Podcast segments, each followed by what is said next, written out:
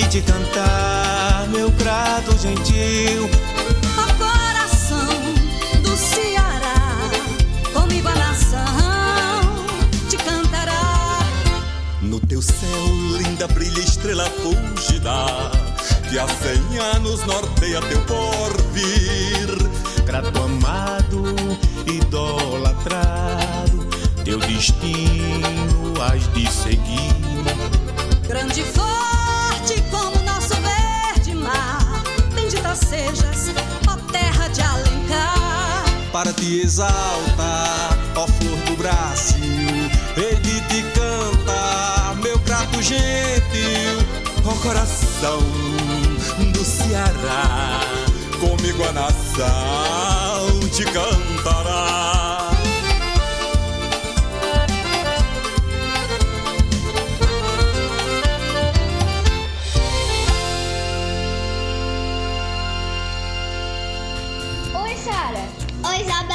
Vai começar o programa Minuto Mais Saúde, da Rádio Literária Carrapato. Eu vou ficar ligadinha aí.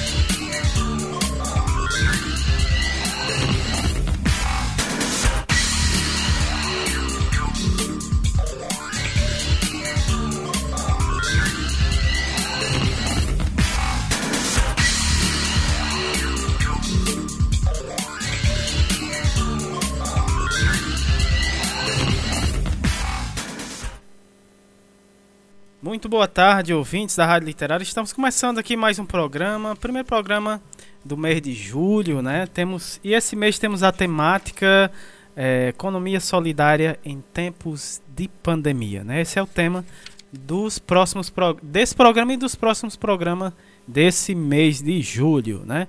Ah, Estamos começando aqui o programa hoje, né? Ah, desde já agradecendo a audiência de todos os que nos acompanham todas essas tardes, né? Estamos ah, a partir das três horas, estamos carrapateando aqui no nosso programa Minuto Mais Saúde. Então, muito boa tarde a todos os que nos acompanham, né? Pelo as caixinhas aqui na nossa comunidade do Carrapato e também os que nos ouvem eh, pela internet, né? Ah, através eh, das plataformas né, que eh, está a nossa web rádio literária Carrapato e também o pessoal que nos ouve também pelo podcast. É, estamos também em podcast. Você né, que eventualmente não possa ouvir o nosso programa nos horários habituais, você pode conferir não só esse programa né, que vai estar disponível, como outros programas que já estão disponível em podcast. Programa Minuto Mais Saúde, vocês procuram lá no podcast. Então, muito boa tarde. Estamos começando aqui mais um programa Minuto Mais Saúde. Boa tarde, Érica. Boa tarde, Samuel. Boa tarde a toda a nossa querida comunidade aqui do Carrapato e comunidades circunvizinhas, né? Vila Nova, Vila Pedrosa, Vila Gregório, Sítio Coqueiro, Caiana, né? Todos os nossos colaboradores, né? Todas, todo, todos os, os amigos que nos escutam aqui. E diante de, desse momento, né? A gente também ainda está com esse sentimento de gratidão, né, Samuel? Verdade. A gente teve um- uma parceria muito positiva, Muito bacana. né, muito bacana com o pessoal da Rede Unida, que foi a live da Comadre Varda. Né? Então, assim, quem ainda não viu, tá lá na, na- no site do canal do YouTube, né, da Rede. Unida. Né? Foi um bom encontro que foi promovido, né, para difundir a nossa cultura, né, mas também para entrelaçar vários saberes, né, da gente comemorar né, essa vida nesse momento de pandemia também, mas para que a gente possa também estar junto é, dessa, de, dessa forma virtual, que foi assim que a gente tentou fazer da melhor forma possível. Cada um dentro de casa, né? É, a, a, é, tentando resgatar um pouco dessa tradição do São João, de estarmos é, é, em uma comemoração, mas de uma forma diferente. E retomando também né, a, a nossa programação agora, no mês de julho, a gente traz novamente o tema economia solidária, só para dar um, um, um, uma pincelada aqui, porque que às vezes a gente, a gente opta por repetir ou, ou fazer de uma forma diferente, e é uma forma diferente, né, uma temática. É, para quem não mora no Cariri, para quem nos escuta, a gente tinha um, um mês de julho Verdade. aqui no Cariri de uma grande feira agropecuária, mas que também potencializava a, o trabalho dos, a, dos nossos Verdade. artesãos, né?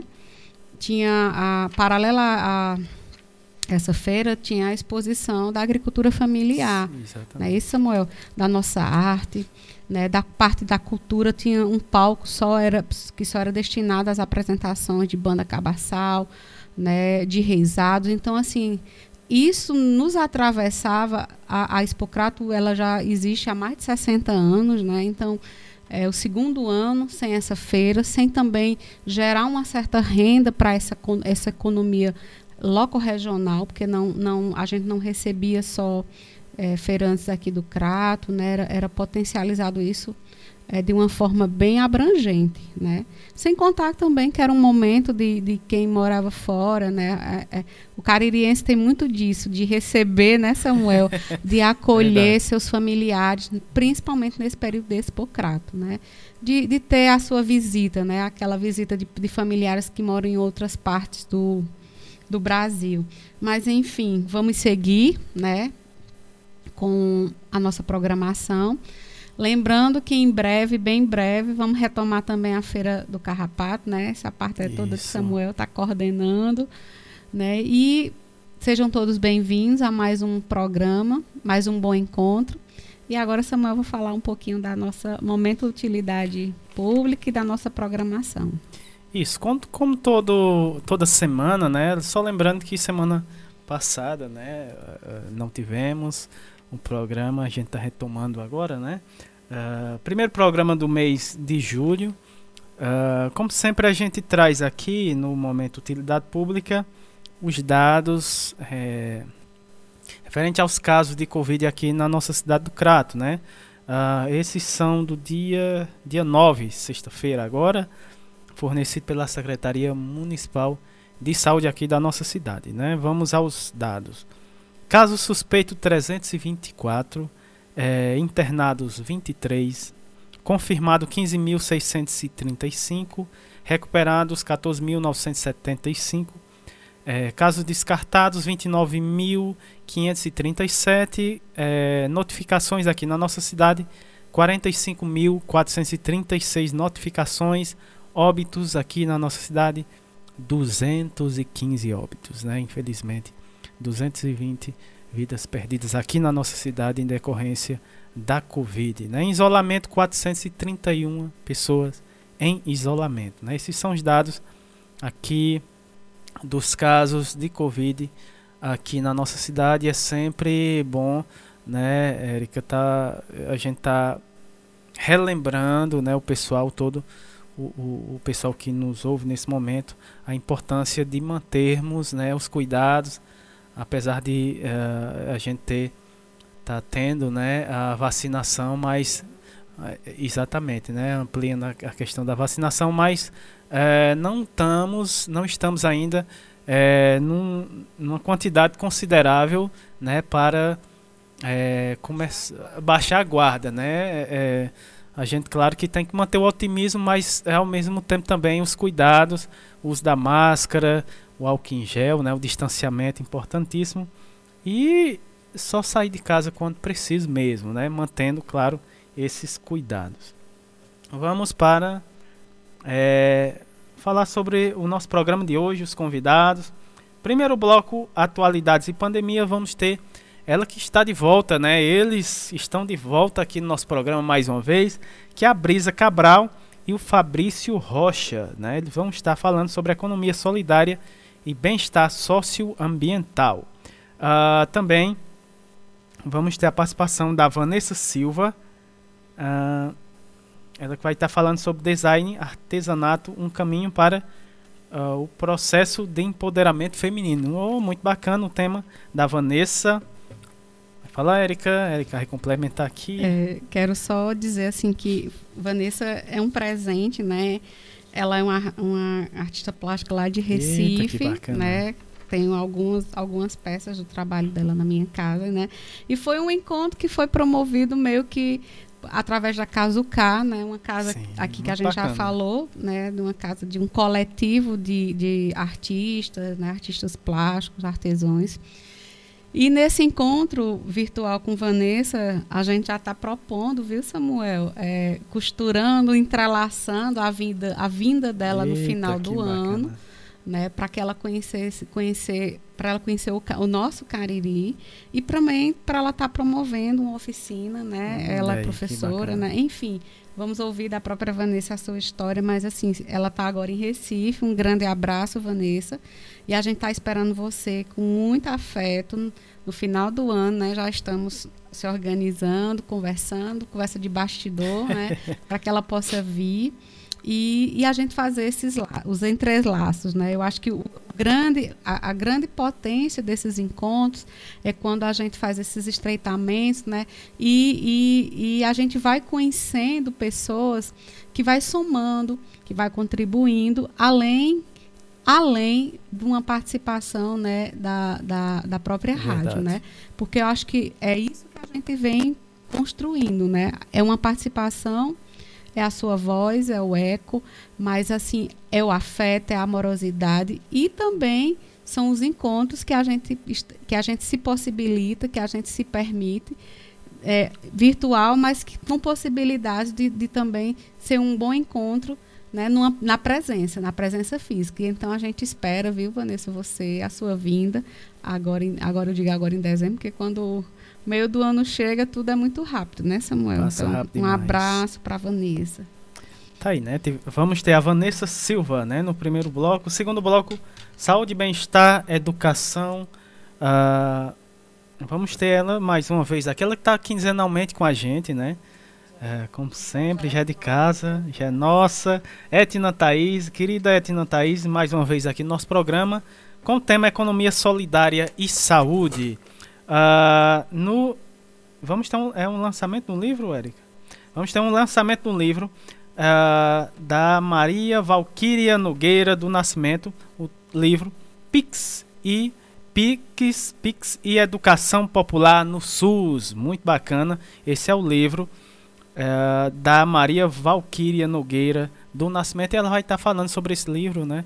O lançamento desse livro Pix Pix e Educação Popular no SUS. Uh, vamos ter aqui também uh, a, divulga a, divulgação do curso 100 anos de Paulo Freire, né? Esperançar em tempos de barbárie.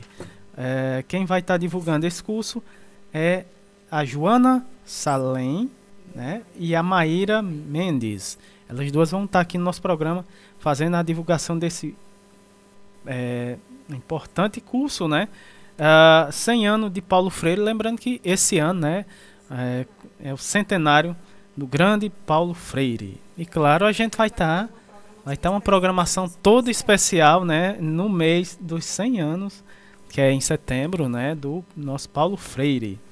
Uh, terceiro bloco, momento arte, cultura, prosa e poesia, projeto Prosa RHS vai estar com a gente hoje. Também temos o Nordestinados a Ler, também quinzenalmente aqui no nosso programa. Hoje é o dia do projeto Prosa RHS.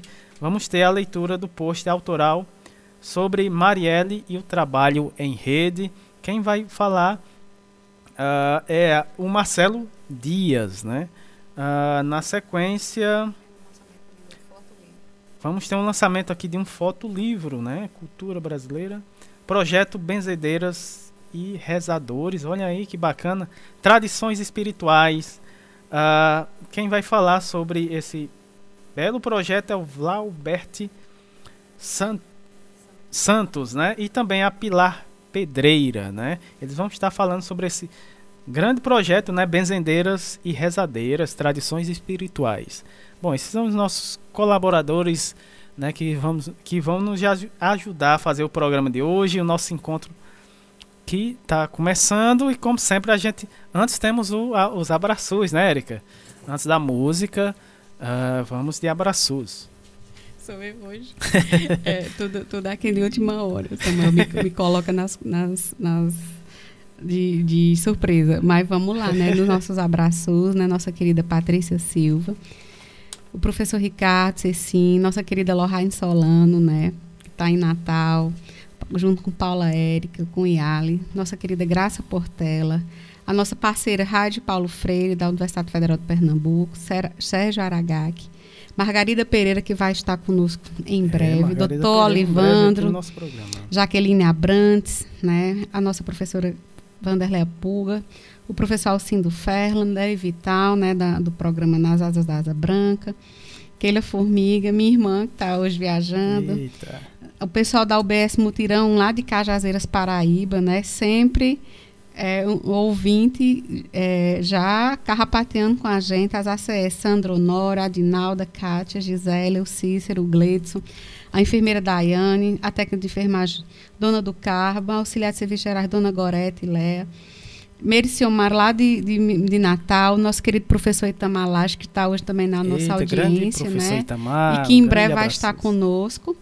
É, esses são os nossos abraços de hoje e vamos de. Vamos de música, né? Como sempre, a gente abrindo aqui o nosso programa com música. É, e a primeira é o do Raimundo Sodré, né? A Massa é o nome da música.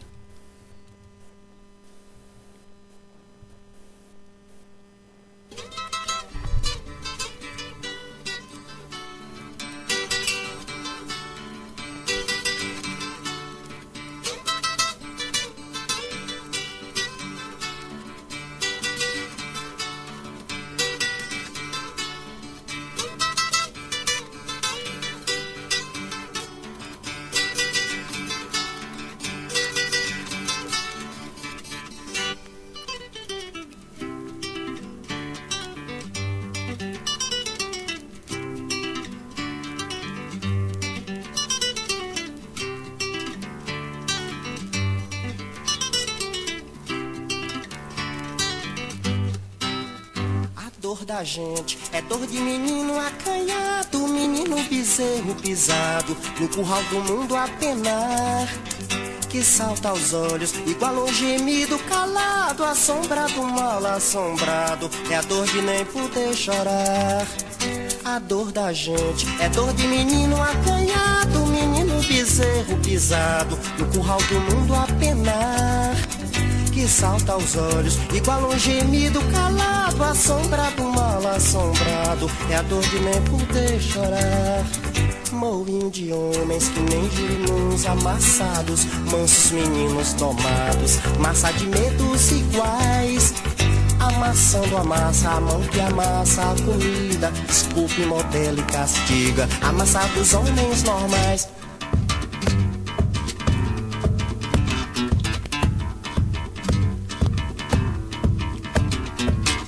Eu lembro da massa da mandioca, mãe.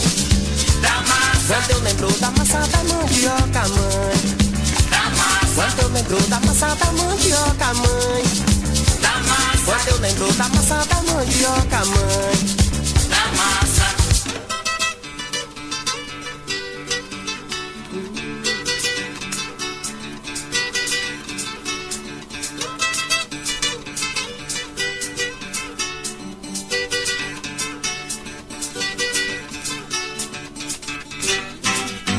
Dor da gente é dor de menino acanhado, menino bezerro pisado, no curral do mundo a penar. Que salta aos olhos, igual um gemido calado, assombrado, mal assombrado. É a dor de nem poder chorar. A dor da gente é dor de menino acanhado, menino bezerro pisado, no curral do mundo a penar que salta aos olhos, igual um gemido calado, assombrado, mal assombrado. É a dor de nem poder chorar. Moinho de homens que nem girimuns amassados, mansos meninos domados, massa de medos iguais. Amassando a massa, a mão que amassa a comida, desculpe, modela e castiga, amassados homens normais.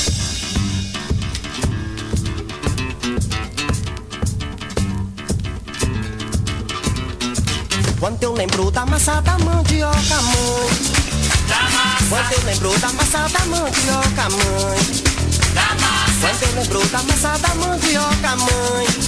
Da massa. Quando eu lembro da massa da mandioca, mãe. Da massa. Quando eu remember the massa of manioca, man. Da massa. Quando eu lembro da massa da mandioca, mãe. Da massa. Nunca mais me fizeram aquela presença, mãe. Massa que tanta mandioca, mãe. Da massa. A massa que eu falo é que passa fome, mãe.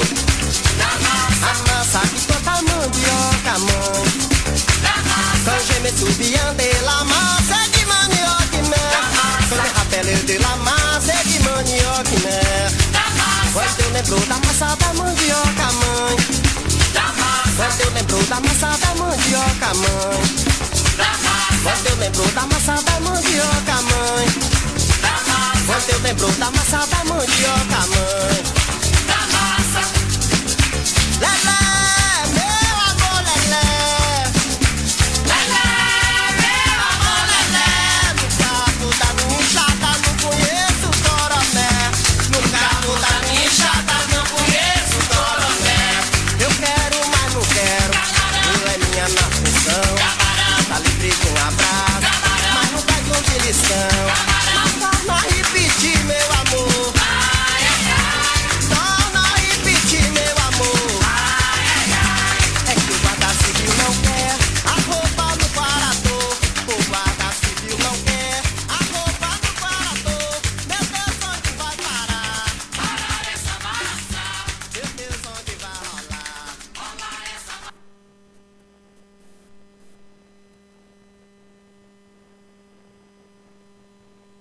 Tá aí nessa linda música do Raimundo Sodré, né? Ele falou sobre a massa, né? Vocês ouviram aí ah, falando sobre a massa da mandioca, né? Que é um dos produtos aqui, é um dos principais produtos daqui da nossa região, não só do Cariri, mas do Nordeste como um todo, né?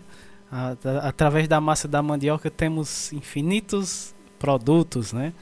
E eh, a gente vai estar também esse mês trazendo aqui no nosso programa esse tema, né? Economia solidária que a massa da mandioca é um dos principais matéria-prima aí, né, da economia solidária. E a gente vai nesse eh, eh, nesse embalo, né, eh, do tema desse mês, a gente vai estar também na articulação, né, da, do retorno da nossa feirinha aqui do Carrapato, dia 31, já já é uma data aí é, meio que provisória. A gente vai a gente vai estar nesse nessa articulação e também é, analisando como é que vai se dar essa questão, né, da, da dessa da pandemia, como é que vai se comportar aí até lá. Se tudo der certo, a gente vai estar retomando aí dia 31 desse mês a nossa feirinha do Carrapato. Não é isso, Érica? É sim, e essa massa é a massa que produz, é uma massa que também produz, produz seus alimentos, né? Produz essa economia solidária que potencializa, Exatamente, né, né? a comunidade, né? é, minimizando né, é, é, um- uma série de, de situações de competitividade, aquilo que às vezes o capitalismo É, nos impõe. né? então, quando a gente traz para a nossa fala a questão da economia solidária e a gente potencializa isso dentro indo, é, no cotidiano da vida aqui da, da comunidade, né? não só aqui no Carrapato, a gente esse mês tem outra Todos. experiência né, de outra comunidade que também potencializa a sua economia solidária, né? que é o Baixo das Palmeiras, né, que em breve vai estar conosco. Então, assim, para que a comunidade também se perceba né, como, uma- como um- um- uma potência nessa produção, num consumo que ele pode ser é, é, feito de uma forma que cause menos dano para a própria natureza, mas que potencializa a subsistência, né, de uma forma mais amorosa, né, menos competitiva e mais comunidade, né? É, e isso é o bem viver, né? Com certeza. Então por isso que a gente sempre traz essa, essa, esse diálogo para aqui para nossa comunidade, né? E a gente espera, né, Samuel, que minimizando um pouco mais essa condição sanitária, a gente possa também estar tá potencializando cursos locais, Sim. né? É, umas trocas mais afetivas com, com experiências de outras comunidades. E isso vai acontecer também na medida que a gente vai trazendo é, isso a partir desses encontros, a partir da, da, de participações de alguns colaboradores que vai trazendo essas experiências. Então, é essa a nossa também intenção, né? É um programa de rádio com essa temática, mas que vai potencializar outra outras trocas de, de experiências que estão acontecendo, como é o caso que, do, do, que a Vanessa também vai trazer hoje e outra colaboradora na próxima semana, né? Então, assim, vamos falar pouco e vamos apresentar o programa que está recheado esse mês de, de novidades, né? E de trocas de experiências Exatamente. bem potentes. Vamos, vamos começar aqui o nosso carrapateado de hoje. Com o primeiro bloco, atualidades e pandemia, temos a fala deles dois que estão mais uma vez aqui colaborando com a gente. Desde já a gente agradece a colaboração desses dois, né? Que estão sempre aí, sempre que, que, que a gente precisa, estão aí na colaboração. Pois é, Lohane, nossa carrapateira tá, já tá ligadinha aqui no programa Lohane Solano. Um, beijo. um grande abraço para ela, um grande cheiro, é, Lohane. Ela que vai estar tá aí, né? Em, em breve. Eu, em breve aí ela vai estar aqui de volta, de volta né? Não sabemos quando, mas uh, quando a pessoa vem uma vez aqui, viu, viu Lohane, aqui no Carrapato. Aqui no Cariri. no Cariri. E volta. Uh, volta, porque são, são muitas belezas para se, se apreciar, né? Aqui no nosso Cariri. Tem muita coisa, né? Uh, voltando aqui aos nossos convidados, vamos ter aqui a Brisa Cabral. Uh, ela que é permacultora agricultora experimentadora e professora da, do IFCE aqui no Campus Cratos, no Campus Cratos e também o Fabrício né, da Rocha, que ele é permacultor, aglo, aglo, agrofloresteiro e artista né, também aqui da nossa cidade do Crato. Tema da fala dos dois, economia solidária e o bem-estar socioambiental. Vamos ouvir a Brisa e o Fabrício. Sejam bem-vindos aqui ao nosso programa. Muito boa tarde. Olá, Érica. Olá, Samuel. Eu sou Fabrício. E eu sou Brisa. É com alegria que estamos aqui no programa Minuto Mais Saúde da Rádio Literária Carrapato, hoje para conversar com vocês sobre um tema muito empolgante e atual, que é a economia solidária. Vamos buscar entender por que a economia solidária pode contribuir para o bem-estar das pessoas e da natureza. Você já tinha ouvido falar em economia solidária antes? Pois é. A economia solidária incentiva as relações de colaboração e igualdade, que são inspiradas por valores culturais que colocam o ser humano como sujeito e finalidade da atividade econômica. O que isso quer dizer? Sujeito e finalidade da atividade econômica. Isso significa que são as pessoas que decidem juntas o que será feito, como e quando sempre com a ideia de solidariedade no sistema produtivo, em contraposição à ideia do individualismo competitivo, característico das sociedades neoliberais capitalistas. E também a partir do entendimento que o trabalho é um meio de emancipação humana que cria alternativas à dimensão alienante e assalariada das relações de trabalho estabelecidas pelo capitalismo, que a gente sabe que é só exploração, né, Fabrício? É isso aí, Brisa. Sem falar que é uma inovadora alternativa de inclusão social, integrando quem produz, quem vende, quem troca e quem compra, numa corrente do bem. E esse conceito de economia solidária surgiu no final do século XX, proporcionando, primeiro, um modo de produção diferente e, segundo, o repensar da relação com o lucro. Essa é justamente a grande ideia da economia solidária ela repensa a relação com o lucro, transformando todo o trabalho gerado em benefício para a sociedade como um todo e não apenas para uma parcela dela. Vamos entender por quê? Na economia capitalista, o que é incentivado é a disputa, a competição. E nisso, o mais fraco sempre leva a pior. Para que tenhamos uma sociedade onde todas e todos fiquem bem e vivam dignamente, seria preciso que a economia fosse solidária em vez de competitiva. Isso significa que os participantes da atividade econômica devem cooperar entre si em vez de competir. Quando a colaboração acontece, naturalmente tendemos a cuidar mais uns dos outros e também do espaço ao nosso redor. Isso te lembra alguma coisa, Fabrício? Com certeza. Estamos falando da permacultura e seus princípios éticos, que são cuidar das pessoas, cuidar da natureza e compartilhar o excedente. A permacultura traz uma perspectiva muito legal à economia solidária quando coloca a ideia dos acampamentos humanos sustentáveis, justamente porque essa ideia adota a ampliação de novos campos de possibilidade para ações solidárias estrategicamente articuladas com o objetivo de promover as liberdades de expressão e criação, através dos pilares da autogestão, democracia, solidariedade, cooperação respeito à natureza, comércio justo e consumo solidário. Pois é, Fabrício, a economia solidária incentiva um modo de produção alternativo, cujos princípios básicos são a propriedade coletiva ou associada do capital e o direito à liberdade expresso pela organização comunitária.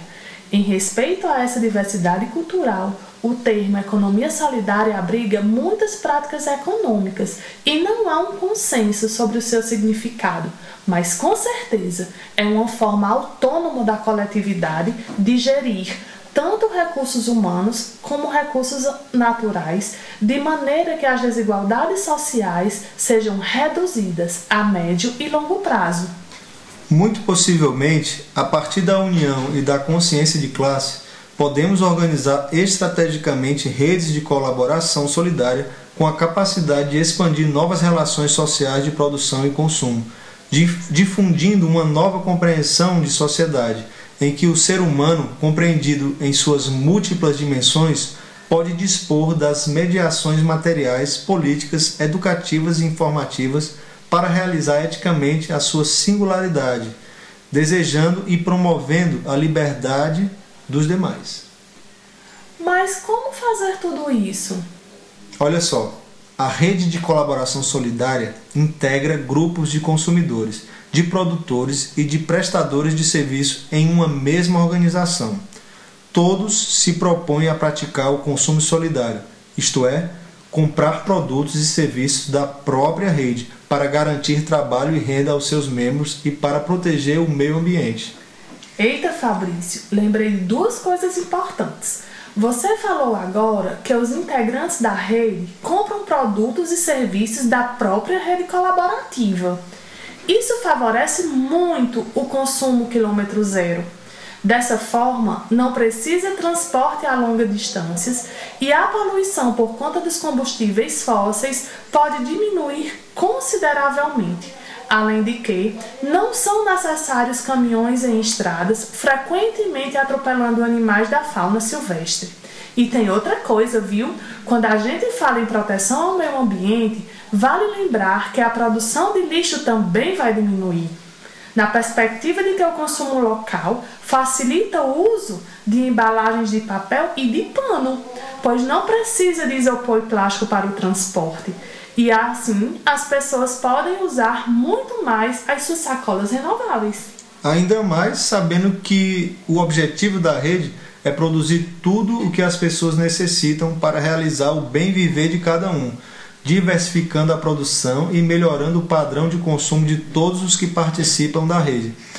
Aí, aqui a gente volta ao assunto de garantir trabalho e renda aos membros da rede, porque desse modo Quanto mais essas redes crescem distribuindo renda com a justa remuneração do trabalho solidário, maiores são o consumo de pessoas que a elas se integra e a demanda de consumo por elas atendida, gerando novas oportunidades de trabalho e ampliando ainda mais a distribuição de renda, sem mais-valia e sem atravessadores. É incrível mesmo Por outro lado, uma parte do que é obtido pelos produtores e prestadores de serviços é reinvestido na própria rede para gerar mais cooperativas, grupos de produção e microempresas, a fim de criar novos postos de trabalho e aumentar a oferta solidária de produtos e serviços.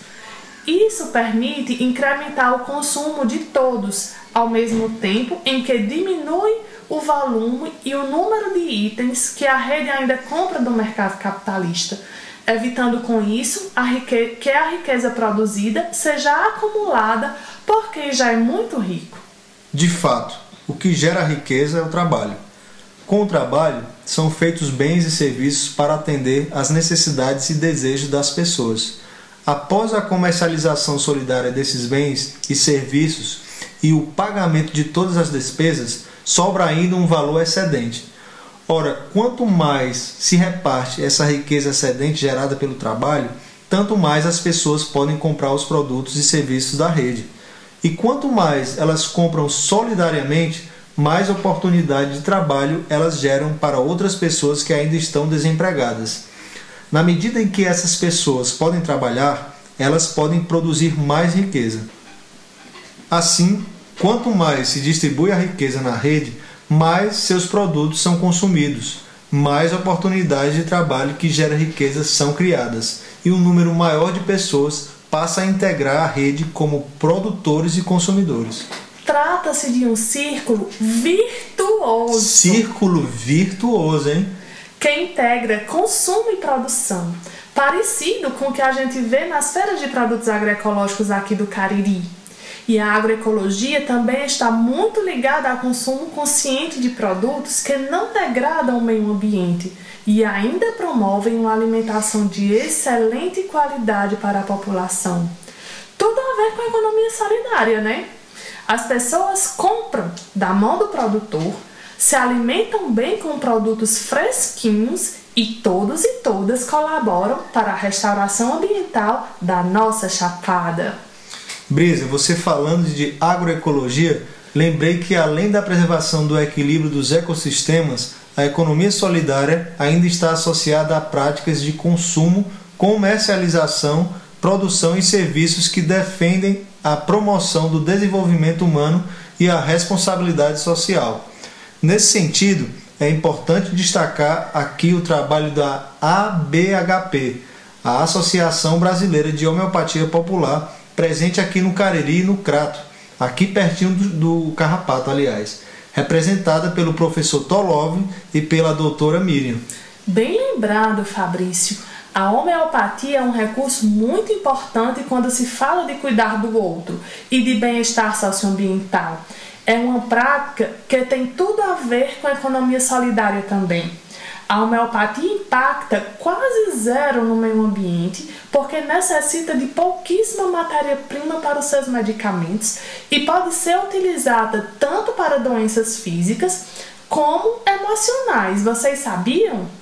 Ah, pessoal, em se tratando de autonomia e independência do sistema capitalista, uma das principais coisas é manter a saúde para recorrer cada vez menos à indústria de remédios. E para isso podemos contar com o acompanhamento de excelentes profissionais da saúde que nos orientam a uma boa alimentação, com remédios caseiros, resgatando as receitas das nossas avós e, por que não, com a homeopatia.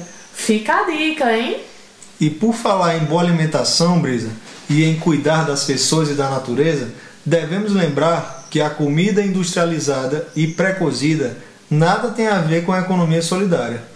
Ela fortalece o sistema capitalista industrial e devasta o meio ambiente com suas fábricas poluidoras e com a matança de milhões de animais diariamente, de forma cruel e sem limites por conta dos lucros e da ganância. Minha gente, vocês não têm noção dos absurdos que acontecem na indústria de alimentos. E quando a gente fala de solidariedade, não podemos deixar de tocar nesse assunto, porque o bem-estar não pode ser somente para o ser humano, né, meu povo? O bem-estar deve ser para todos os seres vivos. Enquanto houver matança, a humanidade dificilmente ficará em paz. Por isso, uma alimentação mais natural, ecológica e solidária tem tudo a ver com o nosso tema. Se liga aí, minha gente! É considerada economia solidária todas as iniciativas de desenvolvimento social e econômico de forma conjunta.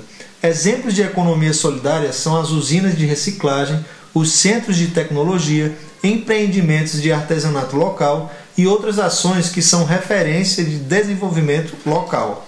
A nova geração de redes de colaboração solidária, que começa a surgir baseada nesses princípios, carrega consigo características de inúmeras práticas solidárias bem-sucedidas, entre as quais elencam-se sistemas locais de emprego e comércio, sistemas locais de troca, sistemas comunitários de intercâmbio, como o que acontece no Baixio das, Palmeiras, com a troca de sementes crioulas e nativas Aproveito aqui para deixar o nosso abraço para toda a comunidade do Baixio das Palmeiras, nas pessoas de Peteca, Liro, Zé de Teta e Anderson. Também são práticas solidárias a rede global de trocas, como o Couchsurfing, que traz experiência com a hospedagem no mundo inteiro também a autogestão de empresas pelos trabalhadores e o sistema de microcrédito, como que acontece na Associação dos Agricultores do Sítio Lírio, lá em Santana do Cariri. Podemos citar também a agricultura ecológica praticada pela Rede de Agricultores Experimentadores do Araripe, o consumo solidário e crítico realizado pela Feira do Coletivo Cariri Criativo, hoje Casa UK aqui no Crato. Também grupos de compras comunitárias promovido pelos agricultores familiares do Cariri. Movimentos de boicote, sistemas locais de moedas alternativas, como o que acontece no bairro Alto da Penha. E a difusão de softwares livres e inúmeras outras práticas é, de socioeconomia solidária que poderiam ser aqui elencadas. A organização das redes e o fortalecimento dos empreendimentos locais geram uma progressiva conscientização para o nascimento de uma nova formação social que tende a superar a lógica capitalista de concentração de riquezas e exclusão social, de destruição dos ecossistemas e de exploração dos seres humanos. Uma das melhores maneiras de distribuir essa riqueza, minha gente, é criar novas cooperativas e remunerar mais e melhor todos os trabalhadores, produzindo uma diversidade maior de produtos à disposição do bem viver de todos. Na rede, quando um se fortalece, todos ganham. Exatamente. E as práticas de economia solidária, a difusão do consumo e do labor solidários, em laços de retroalimentação, permite que os valores gerados promovam o bem viver da coletividade e o desenvolvimento ecológico e socialmente sustentável, expandindo o campo de possibilidades de realização da liberdade. De fato, quando uma rede de colaboração solidária é organizada, ela passa a atender demandas imediatas da população por trabalho, melhoria no consumo, educação, reafirmação da dignidade humana e do seu direito ao bem viver, ao mesmo tempo em que combate as estruturas capitalistas de exploração e dominação responsáveis pela pobreza e exclusão e começa a implantar um novo modo de produzir, consumir e conviver em que a solidariedade está no cerne da vida. Coisa linda, né, Fabrício? Então, minha gente, a gente constata que as redes de colaboração solidária permite aglutinar diversos atores em movimento social orgânico com um forte potencial transformador, atendem demandas imediatas das pessoas por emprego de sua força de trabalho e por satisfação de suas demandas por consumo, pela afirmação de sua dignidade negra, feminina. Negam estruturas capitalistas de exploração do trabalho, de expropriação do consumo e dominação política e cultural. E passam a implementar uma nova forma pós-capitalista de produzir e consumir, de organizar a vida coletiva, afirmando o direito à diferença e à singularidade de cada pessoa promovendo solidariamente a liberdade eticamente exercida. O sucesso aqui, então, se avalia não apenas pela quantidade de trabalhadores que se integram à rede, mas pelas condições de realização de sua dignidade humana através do trabalho, bem como pela remontagem das cadeias produtivas. Isso visa corrigir os fluxos, os fluxos de valor, a fim de que o consumo final e o consumo produtivo não desaguem na acumulação privada fora das redes, mas possam nelas realimentar a produção e o consumo solidários, completando os segmentos das cadeias produtivas sobre os quais as redes ainda não têm autonomia.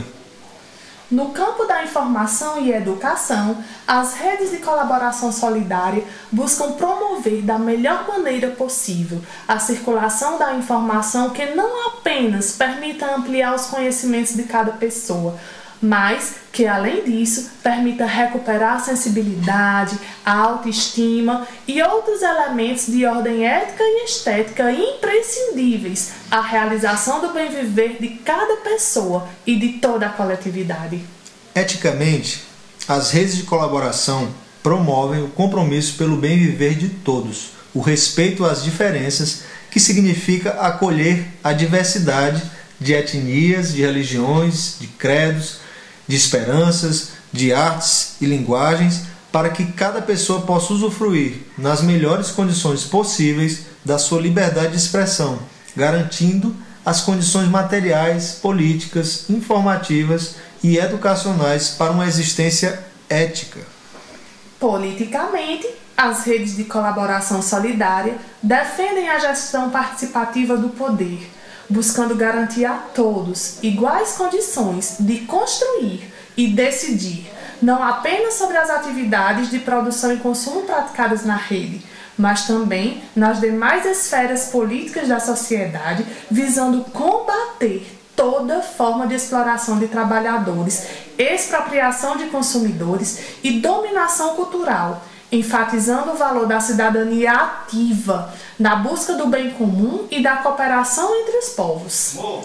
Isso tudo nos leva a crer que uma certa revolução pode acontecer nesses tempos, na medida em que as pessoas que buscam gerar alternativas de autossustentação frente à exclusão capitalista conectem suas ações de produção e consumo em uma ampla rede de colaboração solidária, construída pelos segmentos sociais excluídos, por aqueles que lhes são solidários e pelos que acreditam num mundo melhor. A gente se despede aqui, meu povo, lembrando que muitas informações aqui veiculadas foram inspirações de Euclides Mance, filósofo brasileiro que atua como facilitador na construção da economia solidária em toda a América Latina. É isso aí. Vamos lá contagiar nossas comunidades com esse conceito revolucionário que é a economia solidária. Esperamos nos encontrar logo logo paz, saúde e bem. Grande, Grande abraço! É, a gente aqui agradece Fabrício e Brisa, né? E vamos, vamos sim nos encontrar, né? Vocês têm outra participação em breve. Sempre é bom ouvi-los, né? O ano passado, é, vou resgatar um pouquinho, é, a gente teve um contato, foi Samuel com a Brisa e o Fabrício, em cinco programações, né? Do mês todinho de, de julho, e foi muito potente. É, é, a gente na época ainda não tinha elaboração de podcast, mas assim Isso. foi uma das falas assim muito rica. E foi a partir da fala deles dois e da fala do, do professor Joel Mi que começou Sim, a despertar, né, verdade. né, Samuel, a, a, a, necessidade da própria comunidade aqui do Carrapato e se sentir parte, né, é, motivada a promover a própria economia solidária. E aí foi começando, Samuel começou a a pensar um pouquinho na questão da elaboração dessa feira, né, a Feira do Carrapato. A gente também teve uma participação do pessoal do Baixo das Palmeiras, né, que é outra comunidade. Sim. E é isso, minha gente. Assim, quando a gente promove um, um, encontro, como a gente promove uma participação, seja de um professor, seja da própria comunidade, de um representante, é para a gente ouvir e extrair aquela ideia e a, que a gente possa dá uma possibilidade da gente também replicar essa ideia né, dentro da realidade aqui na, da comunidade do Carrapato. E, e, foi muito potente esse encontro do ano passado, gerou frutos, né, Samuel? Gerou, gerou um curso também, Isso. através de, de, de, Margarida Pereira, que vai voltar em breve. Então, assim, são tantas possibilidades que a gente vai se entrelaçando. Né? Não é só o colaborador, não é só uma pessoa que vem e participa e fala. Né? A, a, a, hoje tá, a gente está se sentindo atravessado em tantas outras é, ações, né? é, e atos concretos, né, na, na, independente da presença ser física, né, mas aquela ideia ela fica como diz o outro, como diz a gente assim, fica um farnezinho assim no juízo e a gente assim, por que não, né? Eu Verdade. acho assim, é, é, é esse por que não que nos inquieta e nos faz assim, vamos fazer. Né, dentro dessa possibilidade, dentro daquilo que a gente está vivendo ainda nesse contexto de pandemia, né, convivendo é, dessa forma, né? mas que a gente precisa também é, refletir esse papel de comunidade, esse papel da, do, desse modo capitalista de viver, né? que, que precisa a gente estar. Tá, de, de que, que, a gente possa conviver, mas sem que a gente se sinta explorado, sem que a gente se sinta né, escravo dele. Né? Eu acho que são outras possibilidades. E isso foi muito, muito potente a fala do Fabrício e da Brisa, porque teve um esclarecimento, uma definição de termos, mas que teve ações concretas, né, de, de, de experiências que a gente aqui no Cariri a gente já vivencia, né, que a gente já, já, já conhece e que a gente vai ouvir também e vamos ouvir outras, né? Então, assim, muito feliz, Fabrício e, e, e, Brisa, com a participação de vocês e a gente espera vocês em breve que vão voltar sim. Vamos seguir, Eita, Samuel. coisa boa. Grande abraço, né? Gratidão a Brisa e o Fabrício. Dando continuidade aqui, vamos ter Vanessa. a participação da Vanessa, potência feminina, né? Ela que, ela que é pós-graduada né, em design de moda, é ilustradora e ceramista por paixão, olha só que bacana é arte educadora na ONG Movimento Pro Criança no bairro dos Coelhos, lá em Recife, né, Pernambuco, onde utiliza a estamparia como meio de incentivo ao empoderamento feminino às mulheres da região periféricas. Olha aí que bacana, né? Uh, além, além disso, é uma das fundadoras da IA Vestuário, né? uma marca que apoia a valorização do negro nos diversos âmbitos sociais. Ela que vai falar direto de Recife, né? De Pernambuco. A Vanessa Silva, o tema da Vanessa Design e Artesanato, um caminho para o processo de empoderamento feminino. Então, seja bem-vinda, Vanessa. Muito boa tarde. Olá, Samuel. Olá, Érica. Tudo bem? Me chamo Vanessa Silva. Sou pós-graduada em design de moda e estou no Minuto Mais Saúde da Rede Literária Carrapato. E hoje vou falar com vocês um pouco sobre o projeto Mãos de Mães do Movimento Pro Criança aqui em Recife. Então, o projeto Mãos de Mães é voltado para mulheres de bairros periféricos aqui de Recife. Nosso objetivo quanto projeto é fomentar a economia solidária e trabalhar a capacidade de empreender dessas mulheres. Nosso objetivo é incentivar o empreendedorismo e a capacidade produtiva como via de geração de renda. Além disso, promover a criação de grupos de trabalhos formais dentro do ramo artesanal e transformar essas mulheres em agentes multiplicadores. Tá aí, né? A fala é, da Vanessa Silva, ela que falou sobre o design artesanato, um caminho para o processo de empoderamento feminino, né? Muito bacana a fala da Vanessa, né? Que aí é, é na fala dela, né, ela mostra é, é o quanto, né, é, é, dentro do empoderamento feminino, né, se, se, se tem várias possibilidades, né? A questão a questão de, da, do, da, do feminino dentro da, da, da gestão né, de, de é, vários, vários, vários pontos, digamos assim, né? Uh, a gente sabe aqui que na, na nossa feira, né, uh, boa parte da feira uh, ela é composta por, por mulheres, né, que estão ali na, dentro, da, dentro da economia, né? É, nesse processo de, de empoderamento feminino mesmo, né? E é importante a fala, as falas, como a fala da Vanessa, que ela reforça essa questão, né? Do quanto é importante é, a, a, a mulher se ver, né? Como é, é uma potência feminina mesmo e, e que é capaz de transformar ali é, com, com seus vários dotes, né? Digamos assim, Dotes ou capacidades. Capacidades, é, a palavra é essa, capacidade. É, é. é, e o quanto é capaz, né? E quanto é, é, pode transformar a sociedade. Eu, eu falo isso porque aqui no nosso carrapato, né? A gente costuma dizer que aqui o nosso carrapato é, matriarca. É, sim. é, é, movido pela, pelas mulheres. Pelas mulheres. A, força das mulheres aqui no Carrapato é bem presente, né? Com certeza. Então, isso mostra né, o quanto é, é, é, importante a fala né, da Vanessa é, trazendo a importância é, do empoderamento feminino. Né? É sim, e assim, quando a gente a gente está assim contando os dias para o retorno da feira, né, para também a gente dar seguimento ao nosso projeto sim, Saúde na é. Feira, né, Samuel? E, e potencializar outras atividades, né, na medida do possível, né, dentro desse, desse contexto sanitário que a gente quer implementar aqui os cursos, as trocas, né?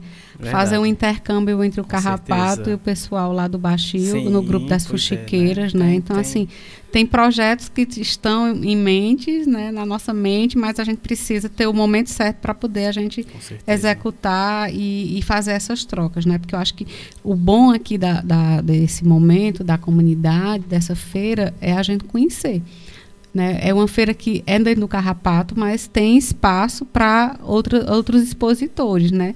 E aí a gente potencializa justamente essa questão dessa troca e desse conhecimento. Mas vamos seguir? Vamos seguir aqui, vamos de música, né? Encerrando o primeiro bloco. É, temos música uh, Tal Farias, né? O nome da música é Veja. Vamos ouvir essa, essa linda música já já. A gente volta com o segundo bloco.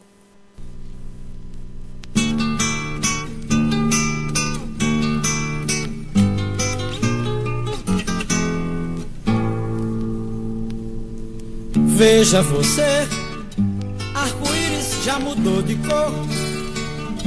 Uma rosa nunca mais desabrochou. E eu não quero ver você com esse gosto de sabão na boca. Arco-íris já mudou de cor. Uma rosa nunca mais desabrochou. E eu não quero ver você. Eu não quero ver. Veja, meu bem, gasolina vai subir de preço. Eu não quero nunca mais seu endereço. Ou é o começo do fim, ou é o fim. Eu vou partir pra cidade garantida, proibida. Arranjar meio de vida, margarida, pra você gostar de mim. Essas feridas da vida, Margarida. Essas feridas da vida, marca a vida. Pra você gostar. Veja você, arco-íris já mudou de cor. Uma rosa nunca mais desabrochou. E eu não quero ver você com esse gosto de sabão na boca, arco-íris já mudou de cor. Uma rosa nunca mais desabrochou. Eu não quero ver você. Eu não quero ver. Veja, meu bem, gasolina vai subir de preço. Eu não quero nunca mais seu endereço. Ou é o começo do fim ou é o fim. Eu vou partir pra cidade garantida, proibida, arranjar meio de vida, margarida, pra você gostar de mim. Essas feridas da vida, Margarida, essas feridas da vida, marca a vida, pra você gostar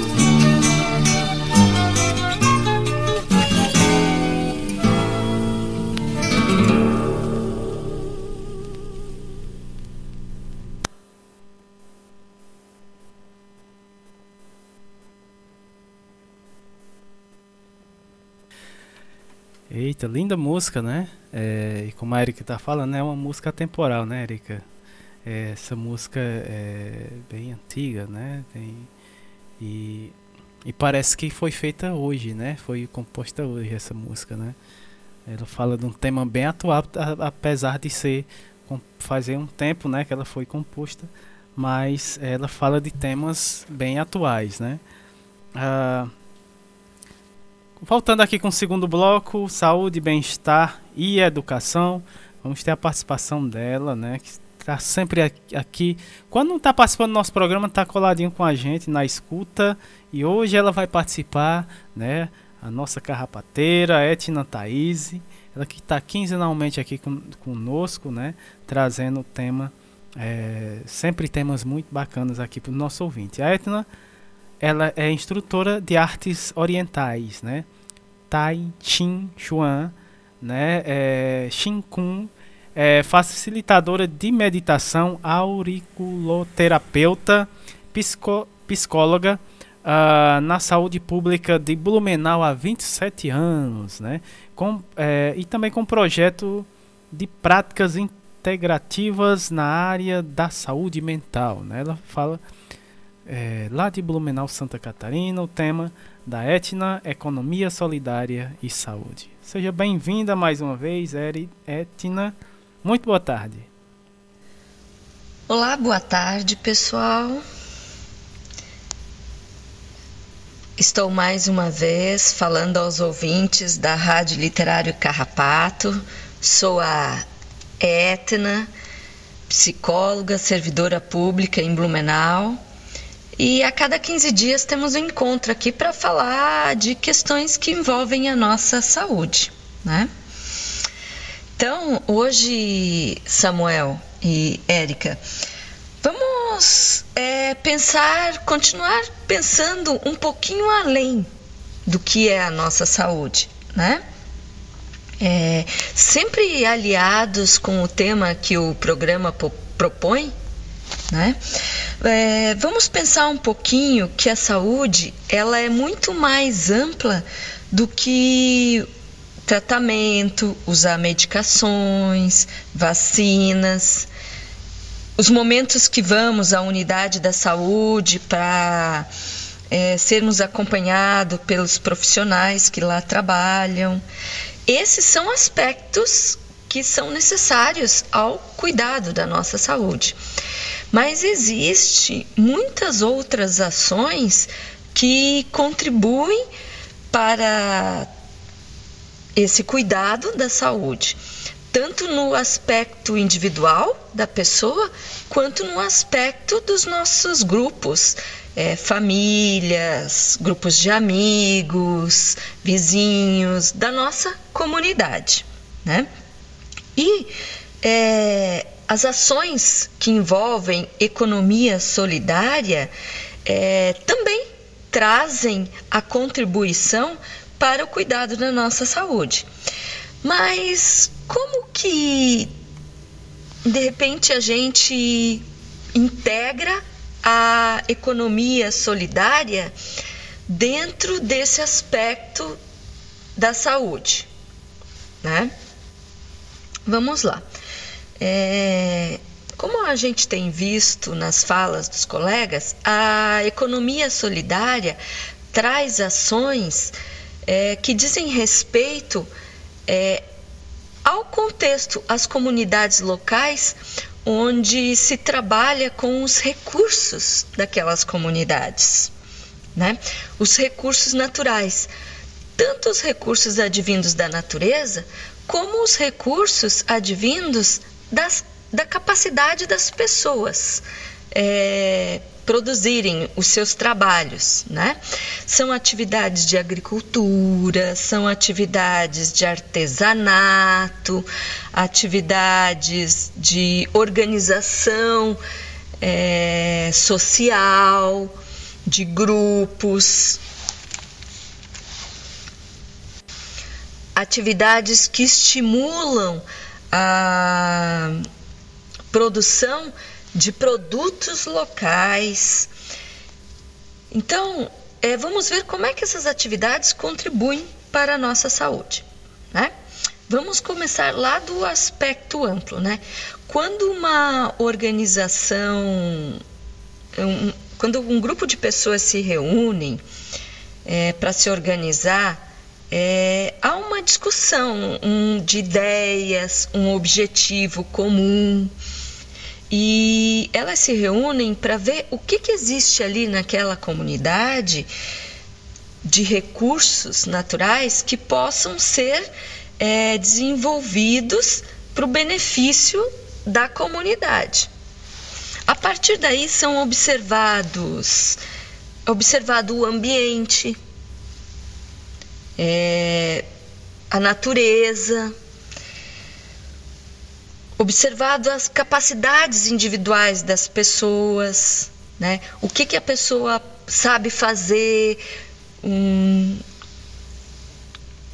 qual o trabalho que ela desenvolve melhor ou que ela tem habilidades para se fazer. Por exemplo, uma comunidade que trabalha, onde as pessoas trabalham com artesanato, produzem renda, produzem cestos de palha, é, fazem esculturas utilizando a argila, a cerâmica. Que são muitas vezes é, elementos que existem ali naquela região, né? Cestas de palhas, de folhas de palmeira, é, o barro, né, a argila de um tipo de barro específico que existe na região. A renda, uma cultura local.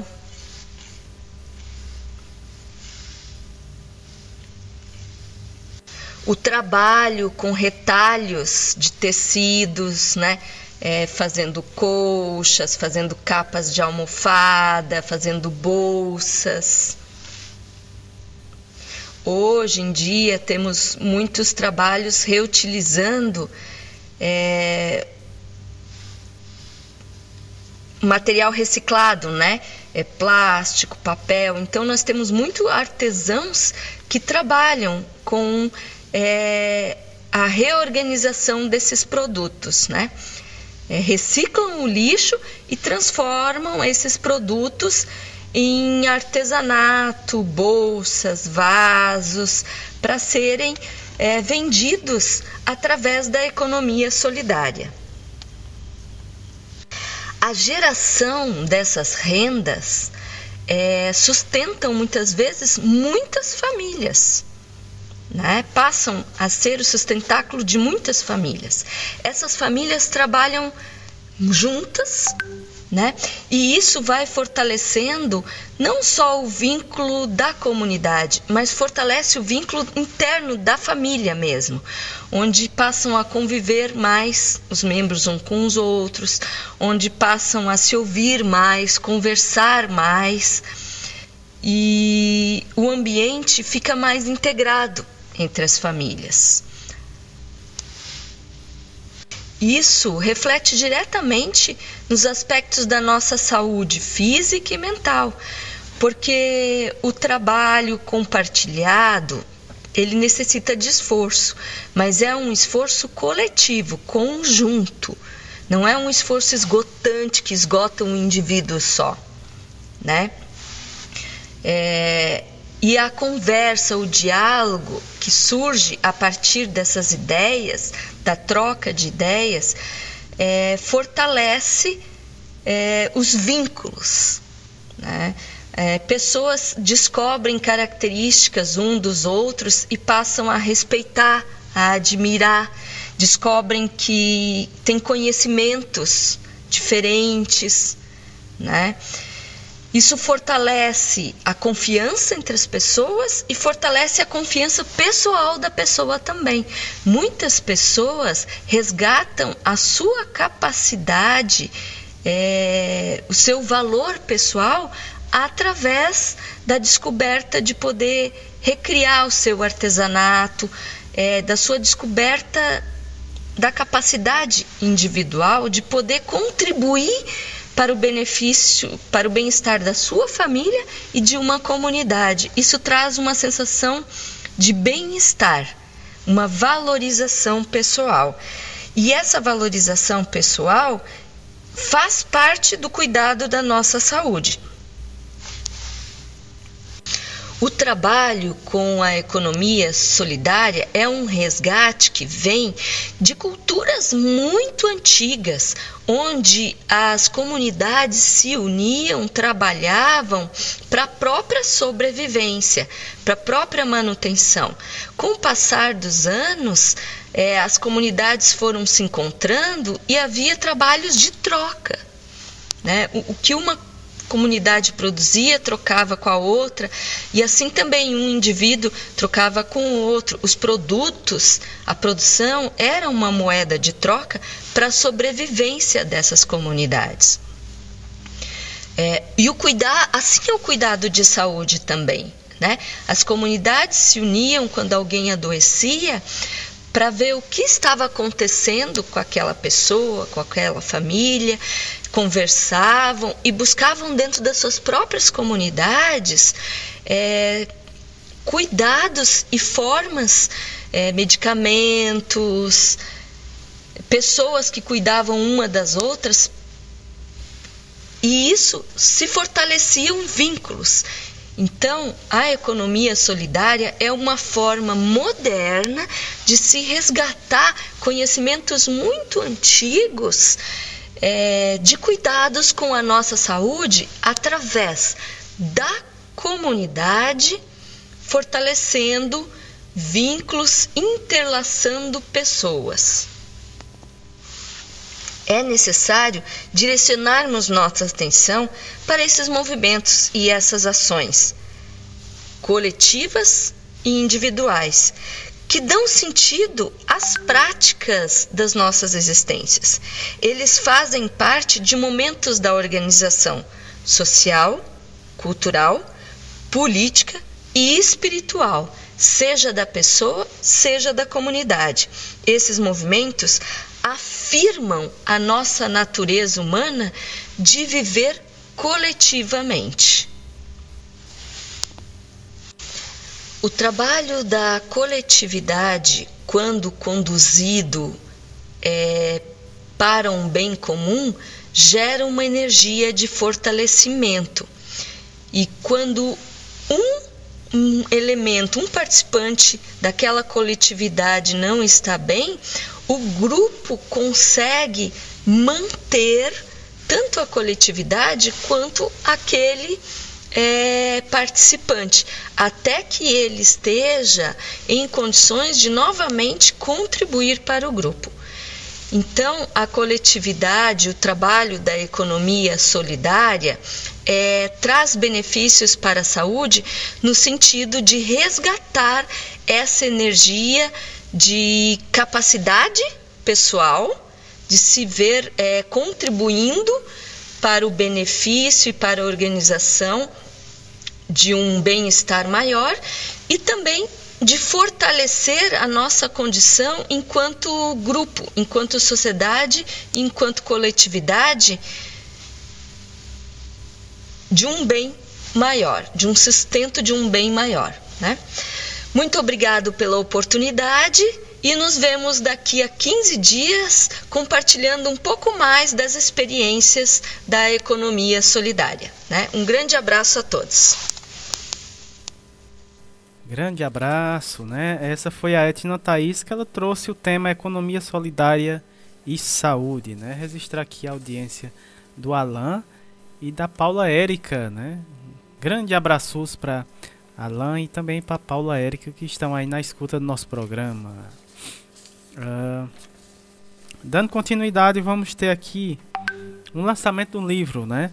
A Maria Valquíria Nogueira do Nascimento, ela que é psicóloga, doutora em psicologia pela UFC, é, UFRN, né, Universidade Federal do Rio Grande do Norte, e professora da Universidade Federal de Campina Grande, na Paraíba. Uh, ela vai falar sobre o livro Pix e Educação Popular no SUS. Seja bem-vinda, Valquíria. Muito boa tarde. Boa tarde, Samuel. Boa tarde, Érica. E boa tarde a todas as pessoas ouvintes da Rádio Literária Carrapato. Eu me chamo Valquíria, sou professora da Universidade Federal de Campina Grande, mais especificamente no curso de Psicologia. E hoje eu estou aqui no programa Minuto Mais Saúde, da Rádio Literária Carrapato, para falar com vocês sobre o livro Práticas Integrativas e Complementares Grupais no SUS e o diálogo com a educação popular. Esse livro ele foi fruto da minha tese de doutorado, um livro publicado pela editora CRV recentemente e tem a minha autoria e a autoria da professora Isabel Fernandes de Oliveira, da UFRN, e o prefácio do professor Alexandre Barreto, da Univasf. O tema desse livro surgiu a partir da minha experiência como psicóloga e como docente na própria UFCG e no meu encontro é, com as práticas integrativas e complementares e com a educação popular.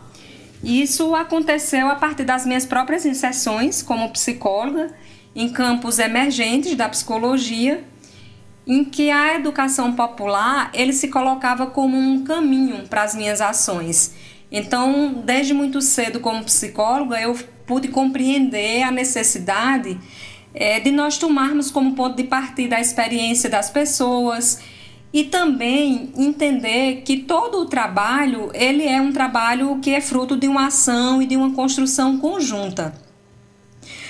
É, de todas essas minhas sessões como psicóloga, é, emergiu uma preocupação de ter o campo das práticas integrativas e complementares e da educação popular como objeto de estudo. E poder abstrair a partir daí alguns elementos que pudessem subsidiar de forma crítica, de forma reflexiva, a inclusão das práticas integrativas e complementares grupais nos serviços de saúde da atenção básica entendendo ao mesmo tempo é, os aspectos que, em que essas práticas poderiam dialogar com a educação popular. Então, nesse livro, a gente parte de um entendimento que as práticas integrativas e complementares elas, elas são uma perspectiva de cuidado é, que integram diversos saberes, diversas abordagens, diversos recursos. E nesse trabalho de integrar né, todos esses saberes e todas essas abordagens, a dimensão educativa ela ocupa um lugar central, né? Então, é, é uma questão de promover um cuidado compartilhado e dialogado. E aí, as PICs, em diálogo com a educação popular, são um trabalho de mediação pedagógica que resulta na, na valoriza, valorização dos saberes, das potencialidades das pessoas, dos grupos, das comunidades. Isso provoca, consequentemente, né, promove, na verdade, a produção da autonomia. Então, a implementação das práticas integrativas e complementares grupais em saúde, na perspectiva da educação popular, representa a adoção de ferramentas mais participativas, não centradas apenas no profissional, porque rompe com as formas hierárquicas e autoritárias de praticar educação em saúde, para adotar perspectivas mais dialéticas, dialógicas, libertadoras então, é um processo colaborativo de construção coletiva e solidária que tem um caráter problematizador, reflexivo, dialógico, né? e por que não dizer autônomo. Eu penso que no conjunto das contribuições que esse livro sobre práticas integrativas e complementares e educação popular ele pretende trazer, uma delas é avançar na, na produção do conhecimento acerca das práticas integrativas e complementares grupais, numa perspectiva de aprofundar os processos formativos em PICs e principalmente no que diz respeito a uma sistematização dos princípios norteadores da, dessas PICs a partir de um diálogo com a educação popular. Então, isso é, creio que seja uma novidade. E no segundo ponto de contribuição, é, acho que esse livro pretende também dar um pouco de visibilidade a determinadas práticas integrativas e complementares grupais que muitas vezes são timidamente realizadas nos serviços de saúde, se a gente não puder dizer que são práticas invisibilizadas. Então, eu creio que esse livro ele pode contribuir muito para o aprimoramento das políticas de práticas integrativas e complementares seja em nível nacional, da política nacional, seja em nível das políticas estaduais, municipais, porque no livro nós apontamos para uma reflexão sobre a necessidade de ampliação do, dos repertórios das PICs para além daquelas instituídas pela política nacional. Então é tomar como base aí uma compreensão de que outras atividades integrativas e complementares existem em alguns lugares, gestadas a partir de determinadas realidades culturais e que necessitam ser reconhecidas, valorizadas, fortalecidas. Então, a educação popular, ela tem muito a orientar a política nesse sentido. Primeiro, é pela perspectiva da articulação do cuidado em saúde, como eu já coloquei, com, é, com base em saberes referenciados pela cultura e pela realidade das pessoas e grupos, e segundo, é, e principalmente os estados e municípios precisam construir políticas de práticas integrativas e complementares junto, junto com todos os seus segmentos sociais, com base nas realidades regionais e locais. Ou seja, é, as políticas estaduais e municipais não precisam ser a imagem e semelhança da política nacional. É, um outro aspecto é, de contribuição desse livro, eu destacaria para os serviços e para, os profissionais, é, o nosso desejo é que essa obra ela seja uma referência é, para a reorientação teórico-prática, né, teórico-metodológica da, da, das, das formas das produções de cuidado em saúde no SUS, é, sobretudo naqueles trabalhos que são voltados para a educação em saúde, para as demandas de saúde mental e outras demandas que a gente identifica no, nos serviços é, para, os quais, para as quais a medicalização ela tem sido a única alternativa. Então, esse livro ele é ele está endereçado a todas as pessoas que apostam nas práticas integrativas e complementares como um outro modo de produção de saúde, pautado numa perspectiva participativa, criativa, dialogada e emancipadora. Por fim, como eu já disse, o livro ele foi publicado pela editora CRV. É, ele está disponibilizado lá no site e ele foi organizado no formato impresso, né? Então você pode comprar o livro impresso, como também pode comprar o livro em e-book. E aí eu quero só mais uma vez agradecer esse espaço na Rádio Literária Carrapato e parabenizar Samuel e Érica pelo brilhante trabalho que vocês têm feito, em especial nesse período de pandemia. E desejar uma ótima tarde a todas e todos. Tá aí, né? Tivemos a fala da Maria Valquíria Nogueira do Nascimento, ela que falou sobre o lançamento desse livro, né? Pix e Educação Popular no SUS, né? Uh, tanto tem disponível para venda ele físico, né? Como também em e-book. Dando continuidade, temos um lançamento de um curso, né? Curso muito importante chamado 100 anos de Paulo Freire, né? Esperançar em tempos de barbárie. Quem vai falar sobre esse curso é a Joana Salem, ela que é historiadora e coordenadora da Universidade Emancipar, né? Emancipa, Emancipa, lá em São Paulo, é, na cidade de São Paulo, né? E também quem vai também falar sobre esse curso, a, Ma a Maíra Mendes, né? ela que é bióloga e docente da Universidade Estadual de Santa Cruz, uh, lá de Ilhéus da Bahia, né?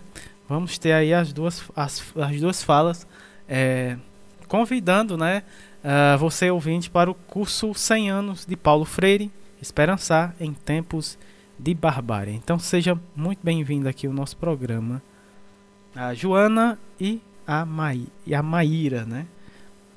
Muito boa tarde. Olá, pessoal da Rádio Carrapato, galera do Crato no Ceará. Muito obrigado pelo convite, pelo espaço. Meu nome é Joana Salem. Eu moro em São Paulo, sou historiadora, professora da Faculdade Casper Libero e sou coordenadora da Universidade Emancipa. A Universidade Emancipa é um projeto dentro da Rede Emancipa de Educação Popular, que é um movimento social. E eu venho aqui fazer um convite para vocês. A Universidade Emancipa, em parceria com a Universidade Federal do ABC, a UFABC, está organizando um curso imperdível sobre o Paulo Freire. Vocês devem saber que o Paulo Freire, esse ano, 2021, completaria 100 anos, no dia 19 de setembro. E para nós, da Rede Emancipa, que somos da educação popular e que nos inspiramos no trabalho do Paulo Freire, é fundamental comemorar e homenagear esse brasileiro tão importante para a educação e para os movimentos sociais na atualidade. O curso acontecerá do dia 5 de agosto até o dia 23 de setembro. São oito encontros totalmente gratuitos e online que acontecerão no canal da Rede Emancipa no YouTube.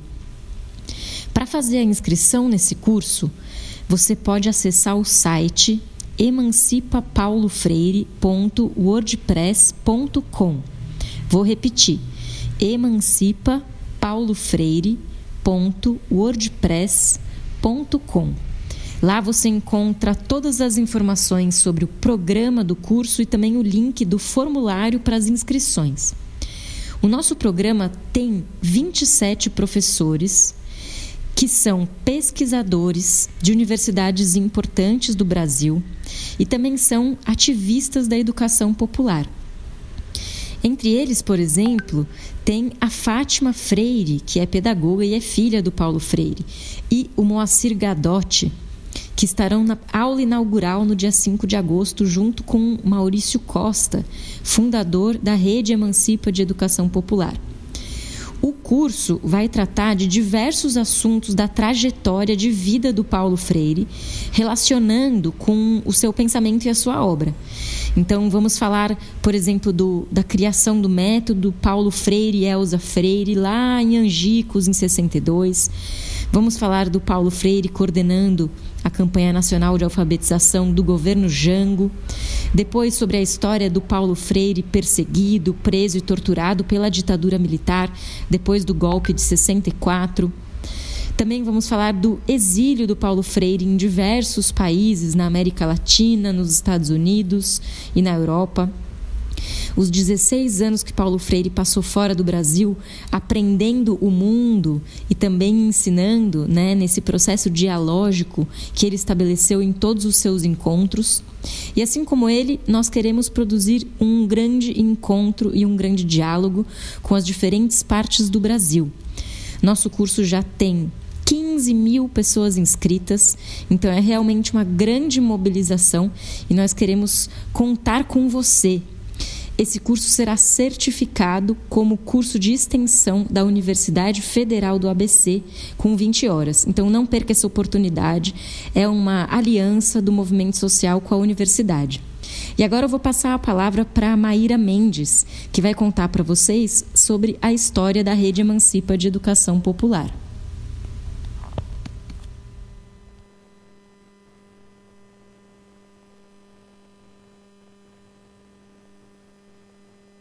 Olá, ouvintes da Rádio Carrapato. Agradecemos aí pelo espaço é, para divulgar o nosso curso de 100 anos do Paulo Freire. Meu nome é Maíra Mendes, eu sou bióloga, sou professora na Universidade Estadual de Santa Cruz, em Ilhéus, na Bahia. E, como vocês podem perceber pelo sotaque diferente, eu sou uma sotero paulistana, sou uma baiana que passou por um bom tempo em São Paulo, de onde eu falo nesse momento. Eu sou uma orgulhosa fundadora da Rede Emancipa, junto com muitas mulheres e homens que em 2007 discutiram a importância de a gente é, organizar experiências pedagógicas que possibilitassem as pessoas ingressarem na universidade. Mas a ideia não era só, que já não é pouca coisa, ingressar na universidade, mas sim que essa experiência é, pudesse questionar a lógica que faz com que tanta gente fique de fora. Ou seja, que desigualdades fazem com que a educação não seja um direito para tanta gente. E desde então nós temos é, organizado, né? Começamos inicialmente com três cursinhos e depois foram muitos outros cursinhos pelo Brasil. Hoje a gente tem está presente em todos os estados, seja com cursinhos, seja com coletivos que pretendem fundar cursinhos é, nessa perspectiva emancipadora, dialógica, democrática e que busque a educação como um direito. E nós iniciamos então é, nessa atuação como cursinho, éramos uma rede de cursinhos populares e hoje a gente tem dito que nós somos um movimento social de educação popular e que luta é, primariamente pelo acesso à universidade, entendendo que esse direito está articulado a muitos outros. Nós lutamos por democratizar a universidade e entendemos que isso implica também em atuar por uma educação básica de qualidade em todos os níveis e que todo mundo tem o direito de uma educação que é, gere relações democráticas, gere a emancipação não só individual, mas principalmente coletiva. Nossa luta por educação democrática e emancipadora em todos os níveis, portanto, também é uma luta que se articula contra todos, é, contra todos os tipos de desigualdade, qualquer que seja. É uma luta contra o racismo, é uma luta contra as desigualdades sociais, é uma luta contra o machismo, LGBTfobia, é uma luta contra o capacitismo. Nós estamos querendo uma sociedade diferente para que a educação possa ser de fato diferente. E por isso que é para nós tão importante o pensamento de Paulo Freire, que é e se depender da Rede Emancipa, sempre será o patrono da educação brasileira.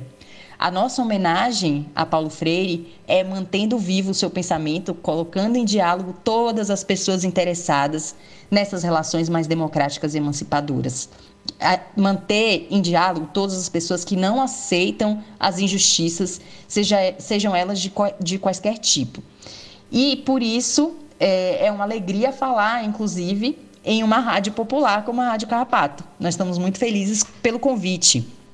E a gente gostaria de fazer essa homenagem através desse curso que vai funcionar do dia 5 de agosto a 23 de setembro, completamente gratuito, online e também disponível a todas as pessoas sem pré-requisitos, desde que o único pré-requisito seja dialogar sobre a educação. É, a Rádio Carrapato está no Crato, no Ceará.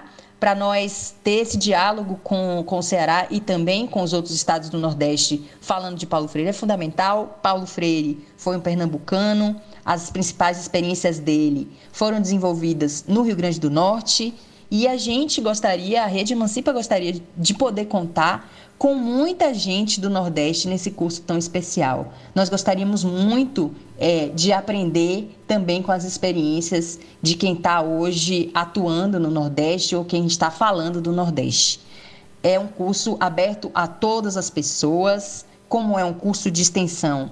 Ele é certificado pela Universidade Federal da ABC, com apoio de muitas outras universidades pelo Brasil e ele está a alguns cliques de distância. Vocês podem entrar em emancipapaulofreire.wordpress.com, repetindo, emancipapaulofreire.wordpress.com e podem fazer suas inscrições. Hoje a gente já tem 15 mil inscritos e não, não tem limite, pode chegar.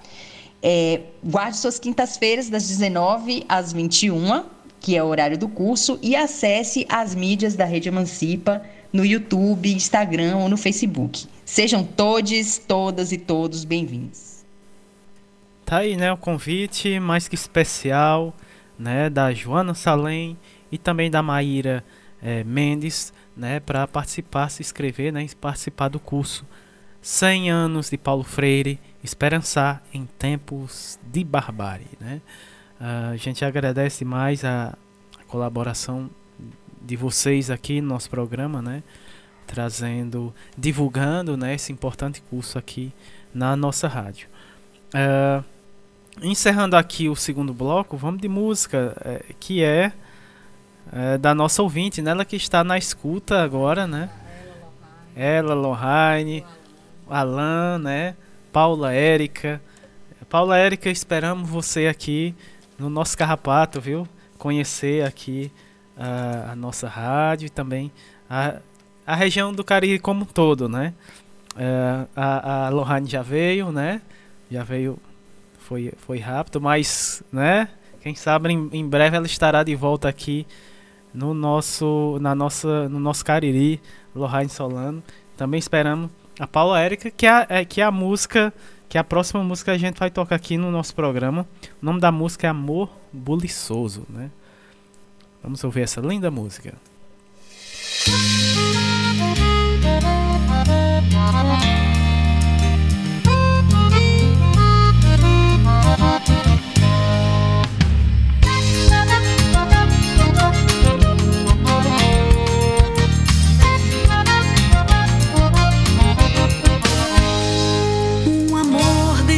renascer.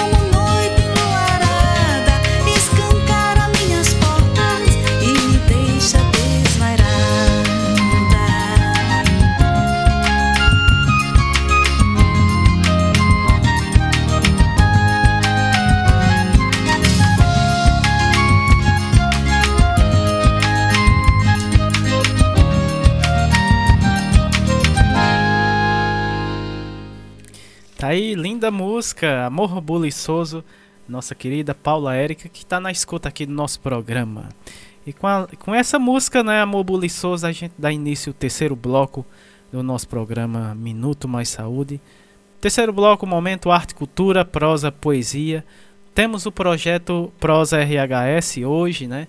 Pro, é, o Prosa Pro, o Prosa RHS que está com a gente quinzenalmente e hoje é dia do Prosa RHS, pessoal da Rede Humaniza SUS. Um grande abraço. Também temos quinzenalmente aqui o Nordestinados a Ler, né, também. Um, um grande abraço né, para ela que faz parte, né, esse que é um projeto lá do, do, do Gesso, né, da, do, é,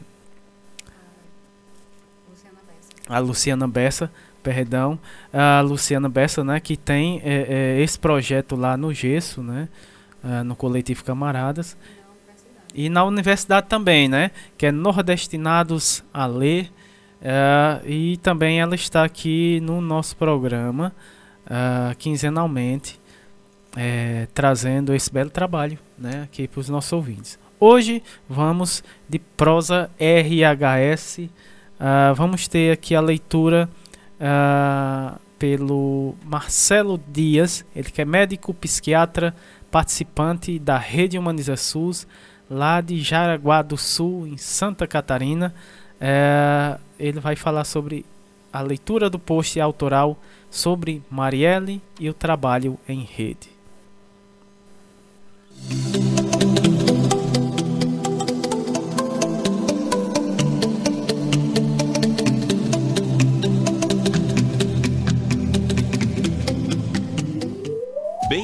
À Rede Humaniza SUS. Mais conhecida como RHS, é a rede social dos trabalhadores, gestores e usuários do SUS, que atuam cotidianamente com o desejo de fazer um sistema único de saúde com equidade, acesso universal e cuidado integral à saúde. Olá, ouvintes da Rádio Literária Carrapato. Meu nome é Marcelo, Marcelo Dias, sou psiquiatra em Santa Catarina, na cidade de Jaraguá do Sul. Eu recebi esse convite maravilhoso da Érica, Samuel e Patrícia para colocar minha voz uma postagem da Rede Humaniza SUS, aqui nesse programa Minuto Mais Saúde, parceria da Rede Humaniza SUS com a Rádio Literária Carrapato. Eu decidi então escolher um texto da minha autoria, um texto de 2018, alusivo ao assassinato da vereadora Marielle, no Rio, mas que na época já era um prenúncio do que estávamos por viver. Este texto também é uma homenagem a todos que lutam como Marielle e as pessoas pelas quais ela lutava. Vamos então ao texto. O título é Sobre Marielle e o Trabalho em Rede. Marielle era uma porta-voz. Talvez tenha sido por isso que chorei com sua morte. Teria ela levado consigo a minha voz? Quem falaria agora por mim e por milhões que, impossibilitados de falar, apostavam na voz de Marielle? Muitos não falam por medo, poderiam ser calados de maneira forçada e não teriam garantias sobre se um novo porta-voz assumiria seu lugar. No fundo, não são covardes, são simplesmente estrategistas tentando manter a voz, como aquele que mantém uma chama, achando que sem ela inexistiria fogo na terra. Mas Marielle não tinha medo insanidade, fantasia, prefiro acreditar que ela acreditava. Ela sabia que, sendo porta-voz, não era a dona da voz. E nunca foi ambiciosa tentando usurpá-la. Os usurpadores, sim, temem pela perda, temem pelo silêncio. Ela acreditava que sua voz era a voz de uma rede e que sua morte devolveria a voz a seus respectivos donos. Eis o segredo da sua coragem: acreditar na rede. Dar-se conta da rede e saber-se parte dela não é esperar que alguém fale por nós, mas saber que alguém fala quando um outro está impossibilitado. Em outro momento, trocarão de lugar. Na rede, o porta-voz é porta-vozes. Marielle, obrigado por me fazer me dar conta da minha voz. Você estava certa, sua voz permanece. Presente.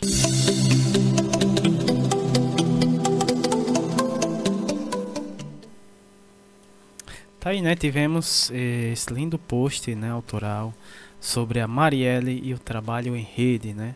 Marielle inspirando, né? Eh, todos nós. Eh, esse e tivemos aí, né, a fala do Marcelo Dias, né? Ele que falou aí sobre esse brilhantemente, né, sobre esse post aqui. Esse que é o nosso Prosa RHS está com a gente quinzenalmente, né? A gente agradece mais Uh, esse que é um dos nossos colaboradores, né? A rede Humaniza SUS está sempre com a gente aqui colaborando uh, com o nosso programa. É, dando sequência, vamos ter aqui uh, um, mais um projeto, né? Aqui vamos trazer mais um projeto muito bacana esse projeto benzedeiras e rezadores tradição espiritual espi tradições espirituais né quem vai apresentar na verdade quem vão é, irão apresentar esse projeto é o Flauberto, Flaubert né, Santos, ele que é formado em Direito, História e fotógrafo. Olha aí que bacana. E também vamos ter a Pilar Pedreira, ela que é fotógrafa também. Uh, os dois são de Brasília, ambos de Brasília, Distrito Federal. Uh, E eles vão falar sobre esse projeto muito bacana chamado Benzedeiras e Rezadores Tradições Espirituais. Então sejam bem-vindos aqui ao nosso programa. Muito boa tarde. Olá pessoal, um ótimo dia para todos nós. É uma satisfação enorme participar de um programa que divulga atividades da área cultural, principalmente porque busca manter as tradições desse país. Bem, Vamos falar da ideia e da produção do fotolivro que tem por nome Benze que Passa e ainda a nossa convivência com as benzedeiras e rezadores. O projeto é... Bom, inicialmente eu vou fazer o seguinte: vou apresentar as pessoas envolvidas no projeto. A equipe foi composta por dois fotógrafos, eu, Flaubert Barbosa, e também a Pilar Pedreira. Completando o grupo, nós temos a Paula Simas, que fez a curadoria do trabalho, e temos o Daniel Mira, que é um designer gráfico e editor da Nus Editora. Todos são radicados em Brasília e todos possuem vasta experiência no dia a dia da fotografia. Em setembro de 2018, eu comecei a elaborar o projeto para desenvolvê-lo no curso de 2019. A ideia era localizar benzedeiras e rezadores na região do Distrito Federal. Brasília é cercada por um anel de produção agrícola e imaginei que poderia encontrar por aqui pessoas do bem dizer. Nos anos 50, eu morei em Belo Horizonte e na minha infância era comum a indicação de alguém que, como se diz até hoje, rezava cobreiro, espinhela caída, vento virado e quebranto. Na verdade, eu vivi num mundo, num universo onde benzedeiras e rezadores eram do dia a dia, eram pessoas né, procuradas com uma certa frequência. Meu desafio depois de, sei lá, 60 anos era encontrar rezadoras e rezadores. Os meus primeiros contatos com eles ocorreram quando eu tinha 10 anos, hoje tenho mais de 60. 70, na verdade. Da busca, passei a pesquisa. E com a Pilar, minha parceira no livro, encontrei um grande grupo de mulheres benzedeiras. Inacreditavelmente, em menos de três meses já tínhamos nos relacionado com umas 50 delas, mais ou menos. Os atendimentos delas ocorriam em postos de saúde, algo que eu jamais imaginei. E existia uma variedade enorme de profissionais envolvidas, com atividades em diversas áreas, donas de casa, sociólogas, psicólogas, administradoras de empresa e até mesmo pessoal voltado para o tratamento formal, no caso medicina, né? Elas formavam um, um mundo novo para nós. Meses depois, do nosso contato inicial, que ocorreu com a Escola das Benzedeiras de Brasília, esse contato foi expandido. No Festival Raízes, realizado de dois em dois anos numa cidade de Goiás que chama-se São Jorge, próximo a Cavalcante, encontramos cerca de duas mil pessoas voltadas para a bênção e tratamento com plantas e raízes. Em São Jorge estavam pessoas de todas as profissões e de diversas regiões do Brasil, inclusive xamãs e pajés. Uma maravilha, né? Para detalhar algumas informações, a Pilar vai falar sobre a Escola de benzedeiras, que eu já mencionei, e os nossos encontros com as outras pessoas não vinculadas a esse grupo. Oi, ouvintes da Rádio Carrapato. Eu sou a Pilar Pedreira e vou contar um pouquinho mais sobre o nosso fotolivro Benze que Passa, que, como o Flaubert falou, nós convivemos por 18 meses com benzedeiras, fotografando as principais características que a gente via durante o benzer. Conhecemos, por exemplo, a Maria Bezerra, guardiã da Escola de Almas Benzedeiras de Brasília, que já conversou com vocês há um tempinho atrás. Maria nos mostrou que um dos objetivos da escola é criar uma rede de pessoas que benzem, como forma de fortalecer e incentivar essa cultura popular tão importante. Acompanhando a Maria, vimos a força do grupo atuando juntos nos postos de saúde e onde elas são chamadas. Mas também presenciamos o amparo e a troca valorosa de informações nas visitas aos que atendem em casa, como antigamente. Então, no livro, aparecem o seu Durval, da Estância Planaltina, aqui perto de Brasília, seu Mamé e Dona Joana, que são de um quilombo aqui próximo, são irmãos. Dona Ivonete, que aparece na capa do Córrego do Ouro. E também Dona Antônia e Dona Maria Paula, que atendem em casa, mas também nos encontros da escola. A diversidade de pessoas que se colocam como canal de cura também aparece no livro através dos diferentes altares a diversidade de símbolos, santos e entidades que consagram as diferentes religiões. Aprendemos que para benzer é preciso ter fé. Dona Antônia, quando a gente estava na casa dela, ela falou assim: Eu tenho tanta fé, tanta fé, que não custa dar um pouquinho para quem precisa de uma benção. Outro aprendizado que recebemos dessa convivência foi o poder das plantas. Todos os rezadores e benzedeiras nos falaram da conexão com a natureza, o uso das plantas para movimentar e fluir a energia durante o benzer ou em outros propósitos, em outras coisas, como por exemplo, colocar a espada de São Jorge em casa para proteção, lavar o rosto com camomila para acalmar, manter um ramo de arruda nos cabelos, colocar alecrim no travesseiro. O alecrim e a arruda a gente viu diversas vezes sendo usado durante as bênçãos. As benzedeiras, inclusive, colocavam nos cabelos. Tudo isso foi tão rico que, além do livro, com as fotos dos rezadores e benzedeiras. Fizemos também um livreto, um livro menor, com fotos de plantas e ervas medicinais, junto com as palavras das benzedeiras da escola sobre essas plantas e ervas, suas utilizações e curiosidades. Vou colocar um pouquinho dos ensinamentos da Dona Flor, benzedeira da Escola de Almas Benzedeiras de Brasília, que fala sobre o alecrim. Vou começar contando para vocês a lenda do alecrim, que mostra muito da parte esotérica desta planta tão aromática e maravilhosa. Quando Maria fugiu para o Egito, levando no colo o menino Jesus, as flores do caminho iam se abrindo à medida que a Sagrada Família passavam por elas. O lilás ergueu seus galhos orgulhosos e emplumados. O lírio abriu seu cálice. O alecrim, sem pétalas nem beleza, entristeceu, lamentando não poder agradar o menino. Cansada, Maria parou à beira do rio. Enquanto a criança dormia, lavou suas roupinhas. Em seguida, olhou ao redor, procurando, procurando um lugar para estendê-las. Ah, o lírio se quebrará sob o peso das roupas. E o lilás é alto demais, pensou Maria. Colocou-as então sobre o alecrim e ele suspirou de alegria. Agradeceu de coração a nova oportunidade e a sustentou ao sol durante toda a manhã. Obrigado, gentil alecrim, disse Maria. Daqui por diante, ostentará as flores azuis para recordarem o manto azul que estou usando. Não apenas flores te dou em agradecimento, mas todos os seus galhos que sustentaram a roupa do pequeno Jesus serão aromáticos. Eu abençoo folha, caule e flor, que a partir deste instante terão aroma de santidade e emanarão alegria. Eu adoro esse jeito das benzedeiras falarem. É tudo de bom. Obrigada demais, Rádio Carrapato, por esse espaço para a gente falar desse assunto tão rico. Nós estamos com o Instagram do Benze que Passa, quem quiser dar uma olhadinha.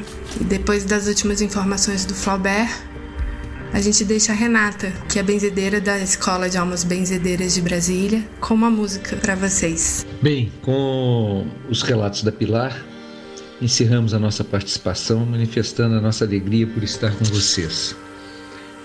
Quem se interessar pelo livro, o contato pode ser feito pelo celular 061 9 81 35 81 23 com Barbosa. Muito obrigado, Rádio Carrapato. Sucesso sempre. Venho para abrir as portas felicidade me traz. O que há de tristeza nessa casa vai embora e não volte jamais. Venho para abrir as portas, a saúde é quem me traz. O que há de doença nessa casa vai embora e não volte jamais. Ei, ei, ei, ei, ei. Ei, ei, ei, ah. Ei, ei, ei, ei, ei, ei, ei, Venho para abrir as portas. O amor é quem me traz. O que há de ódio nessa casa, meia volta e nem olhe para trás. Venho para abrir as portas, Mãe Natureza me traz. Abençoe os filhos teus, abençoai, meu Deus, terra, fogo, água e ar. Ei, ei, ei, ei, ei, ei, ei, ei, ah. Ei, ei, ei, ei, ei, ei, ei, ei,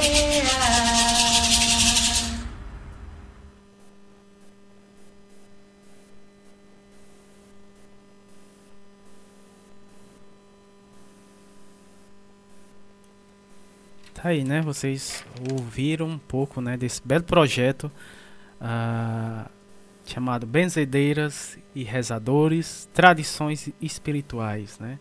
Uh, quem falou foi o Vlaubert Santos e a Pilar Pedreira, né? Muito bacana, né, Érica? É sim, a gente agradece, né, é, a, a, a fala deles dois, mas também agradece a Maria, né? Foi através dela que a gente se aproximou e teve contato com esse belíssimo projeto.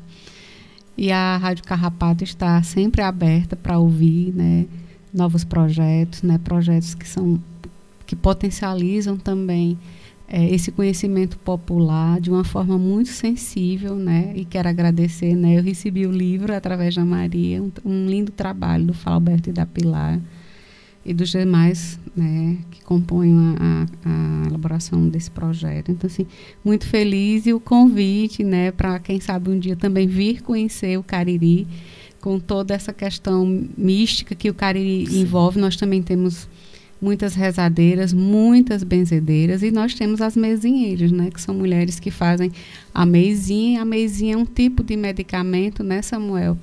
É, onde tem nossa, grandes representações aqui no sítio é, é da, da comunidade do Chico Gomes, do Chico né? Gomes, né através de Dona Iraci, forte. Dona Peinha. E é isso, minha gente. Assim, a gente encerra a, a, o programa de hoje muito feliz com a participação de muitos colaboradores, né?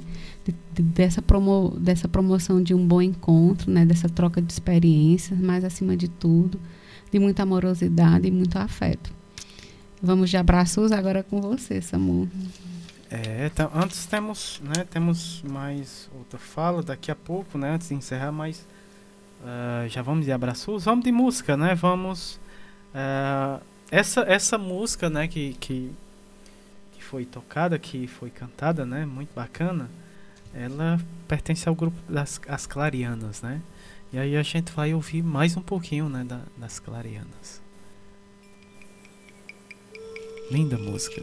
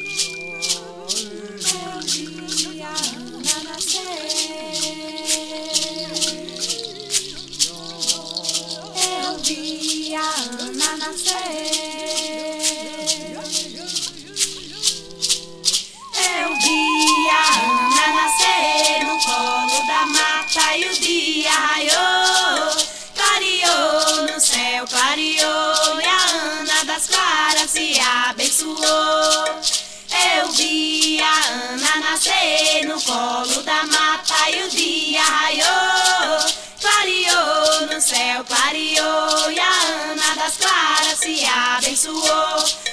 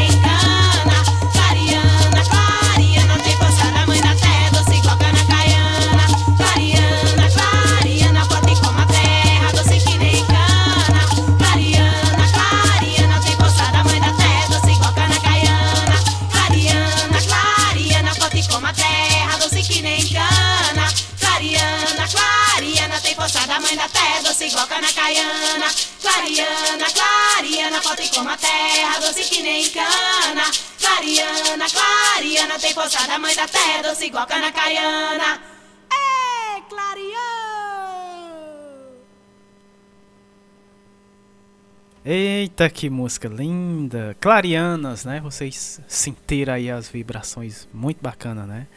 O, o quanto a, a, força, né, da, da benzedeira, né, das, dos cânticos, né, das, das rezadeiras e benzedeiras. Massa. vamos, vamos de abraços. Nosso programa está chegando ao fim, né? A gente agradece demais a todos que esteve com a gente, né? Todo o pessoal aqui do nosso querido Carrapato né, que é sempre está junto com a gente acompanhando é, nas tardes de sábado, também o pessoal que nos acompanha pela internet e também o pessoal que nos ouve pelo podcast. Né? Um grande abraço para todos, vamos de abraços. É, lembrando que, como Samuel falou, a gente após a finalização da, do programa, a gente fica, a Samuel elabora um podcast, depois a gente encaminha, né, para tanto os nossos colaboradores como os nossos ouvintes, para que ele fica para que aquela pessoa que não teve a oportunidade de ouvir o programa é, ao vivo, mas tem a gente fica com esse registro, né? Isso a gente começou a fazer desde o ano passado, acho que setembro, né, Samu? Né? É mais um recurso até como um acervo para a gente, né? Para que a gente também possa estar tá potencializando e fazendo trocas, né? como eu falei, mesmo que a gente tem, esteja trabalhando um tema que a gente já trabalhou ano passado, mas sempre é uma forma diferente, porque são tantas trocas que a gente vem se permitindo, né, é, ouvindo tantas experiências e, e, e, é, o interessante da programação é isso, é dar vozes, né? Não teria sentido a gente falar para a gente mesmo, né? Se fosse algo que a gente só ouvisse pessoas daqui do Cariri, não que não seja importante, a gente também escuta. Mas é, é, é promover esse encontro, né? O Brasil é grande e o SUS é isso, essa diversidade de pessoas, né? Dessa defesa da vida, né?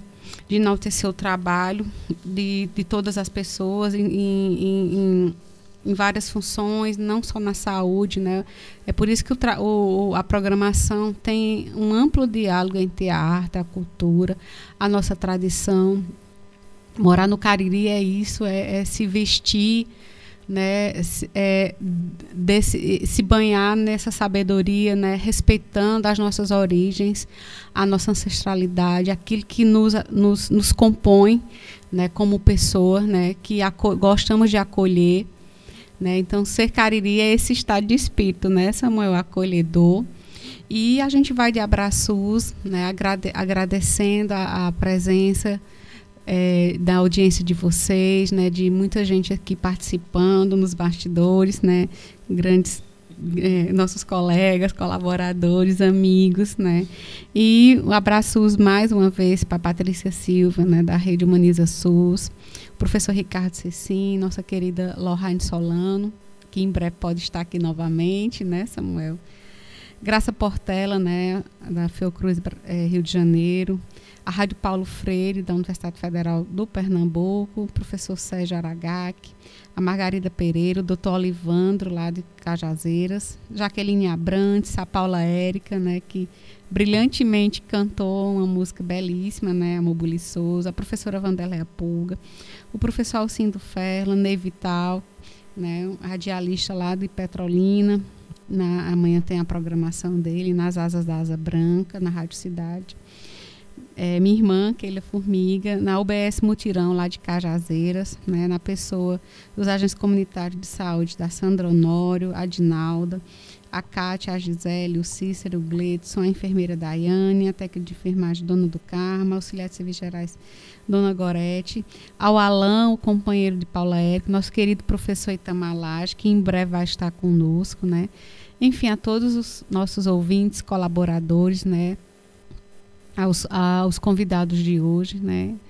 Uma, uma brilhante participação né, de divulgação de, de, trabalhos belíssimos, né, de troca de experiências, de troca de afetos, né.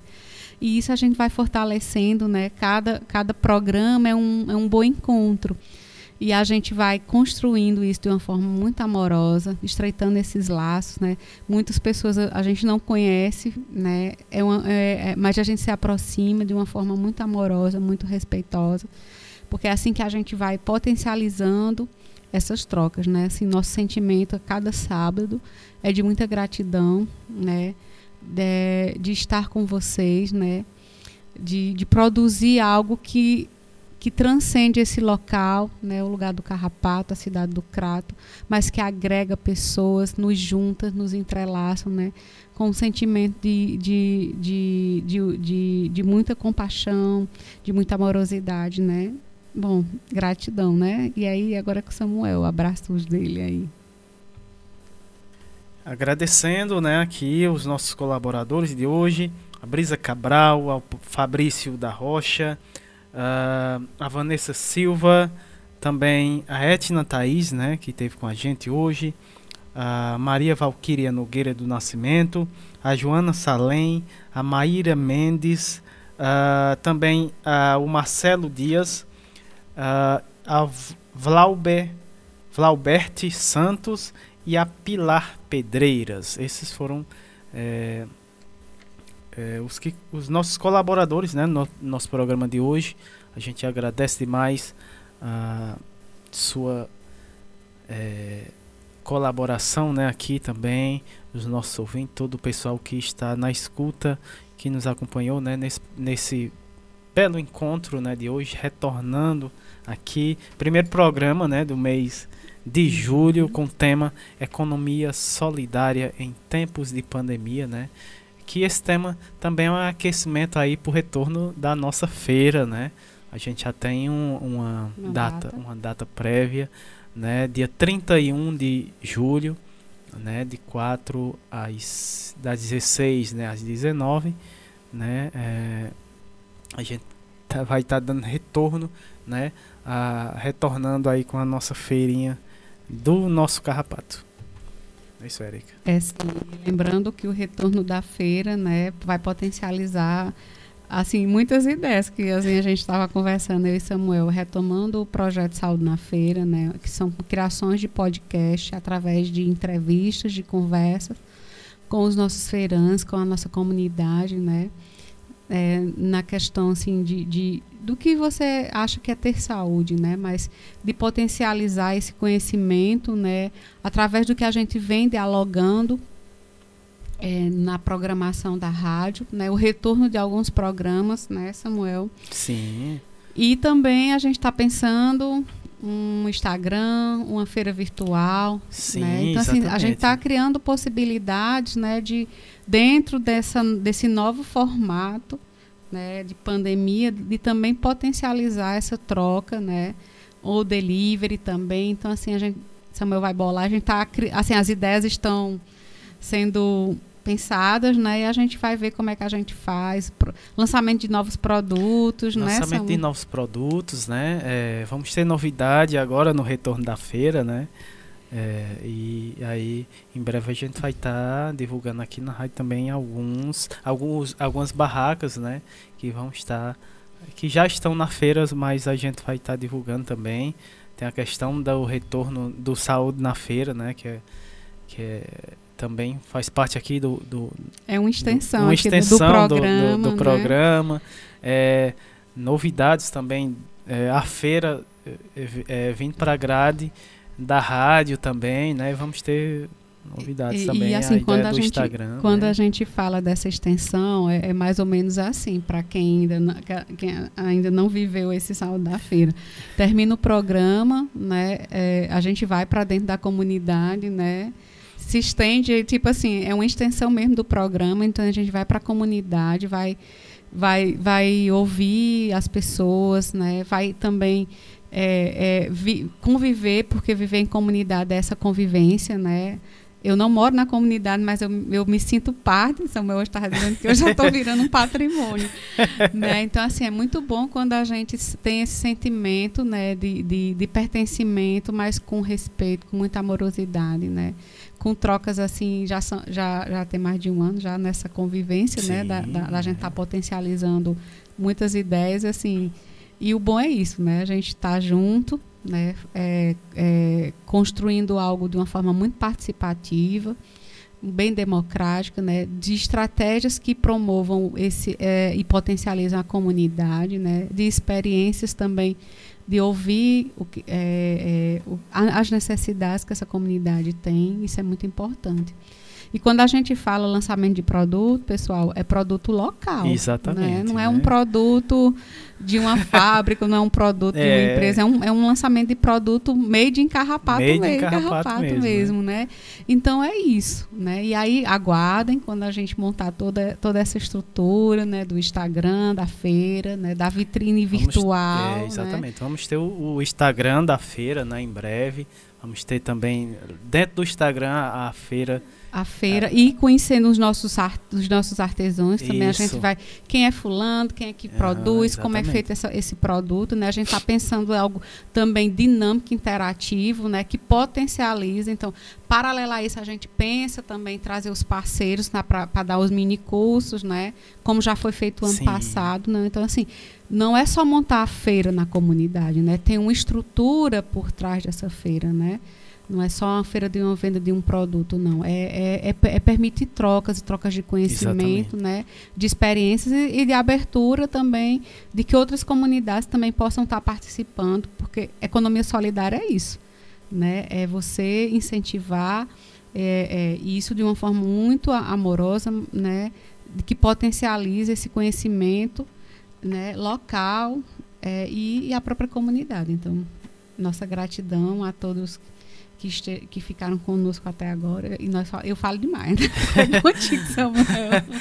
Pois é, mandar um abraço também, um abraço lá para as fuxiqueiras que vão estar tá também na feira, né? A Nina, a, a Adriana, Barbosa, né? Também, o Lírio também, é. né? O pessoal lá tem uma feira também lá no é, no, no, no Baixio das Baixio Palmeiras, das Palmeiras tem uma, tem, uma, é. tem uma feira que também a gente também está dentro da ideia nossa fazer esse intercâmbio né, com a feira de lá é, e mais para frente produzir é, uma grande feira né, com vários com vários expositores de outras feiras também. Essa é uma ideia também para a nossa feira aqui no, no, no Carrapato. Ser uma feira específica né, com é, essa contribuição também das, dos outros feirantes, né, das outras comunidades, que é importante, importante também nessa questão é, do, da potencialização também do fortalecimento, da uma feira fortalecendo a outra, outra né? É, é, isso é interessante. Isso. Em breve. São novidades, né? Também falar da, da programação, né? Está de volta a programação, os demais programas ao vivo, né? A gente deu uma parada nos demais programas ao vivo dentro da Rádio Literária. A gente está voltando agora nesse mês de julho. Né? Quinta-feira agora tivemos o retorno do, da Semente da Leitura né? com a Bia, a Evelyn, uh, também, é, também vamos ter a, a Sara, né? que vai estar aqui na biblioteca e vai estar participando do, da, é, do programa da Bia também, né? E vários outros programas hoje teremos o retorno do programa é, Tem de Tudo, né? A partir das 19 horas. E acompanhe aí a, a, a nossa rádio é, 24 horas, né? Na web também, pelo Instagram, a nossa programação, né, Érica? Também temos. É, você pode acompanhar pelo site, né? Rádio Literária Carpato.xyz. É diferente, né? XYZ. Mas, e a gente agradece também. Você, como a Erika falou, você pode é, acompanhar o nosso programa pelo podcast. Você que não pôde, né, tá no nosso encontro, que não, às vezes não pode estar tá no nosso encontro é, ao vivo, mas pode conferir lá em podcast, né? Está disponível. Logo mais vai estar disponível esse programa e, e temos outros, né, anteriores que também estão disponíveis em podcast. Um grande abraço para todos. Grande abraços também para a Lohane Solano, tá lá, né? Ela e, e Paula Érica. A Paula Érica, um grande abraço. É. na escuta Estamos aqui nosso... na escuta e a gente está morrendo de saudade, viu? Vamos de música. Eu vou oferecer essa música para elas, né? Que estão na, na escuta e também para os nossos ouvintes e colaboradores. Grande abraço e até o próximo sábado.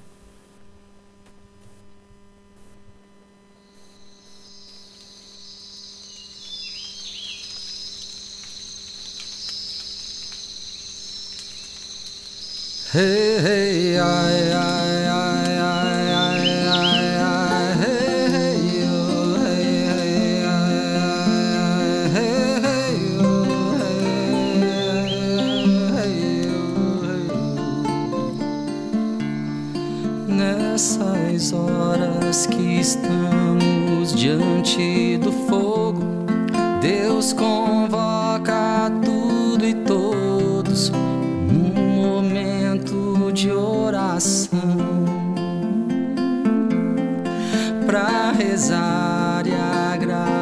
exercer o dom da vida, nossa Santa Mãe querida, para sempre pate a mão. Los abuelos entoaram os seus cantos, os seus rezos, lindos sonhos nos antigos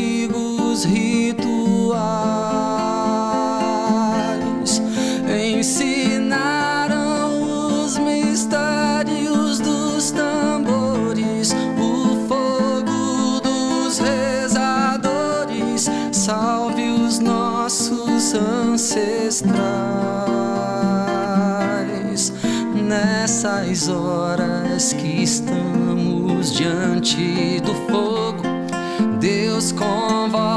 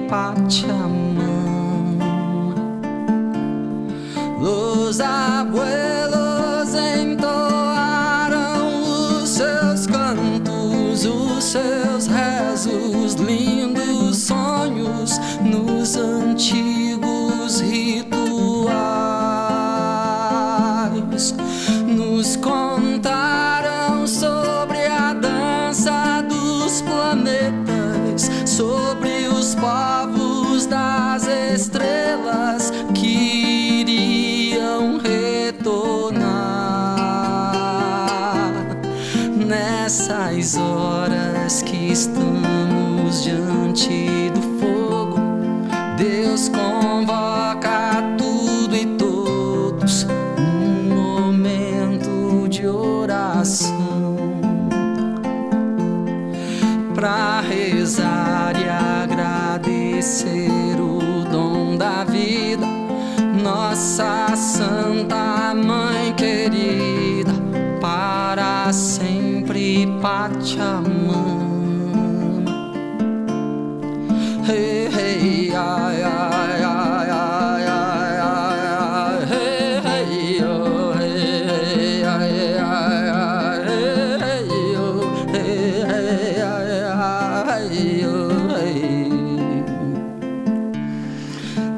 nessas horas que estamos diante do fogo, Deus com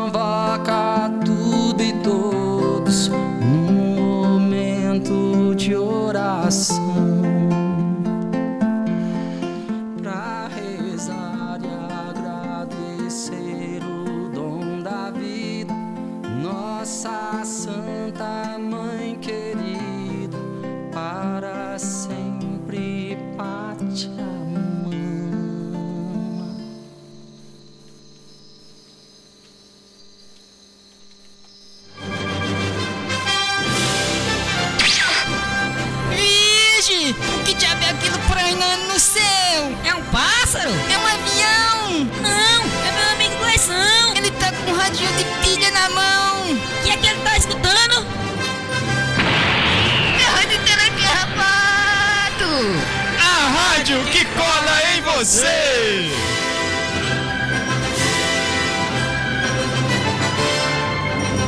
Se liga na sua rádio literária Carrapato. Tá, Aqui você aprende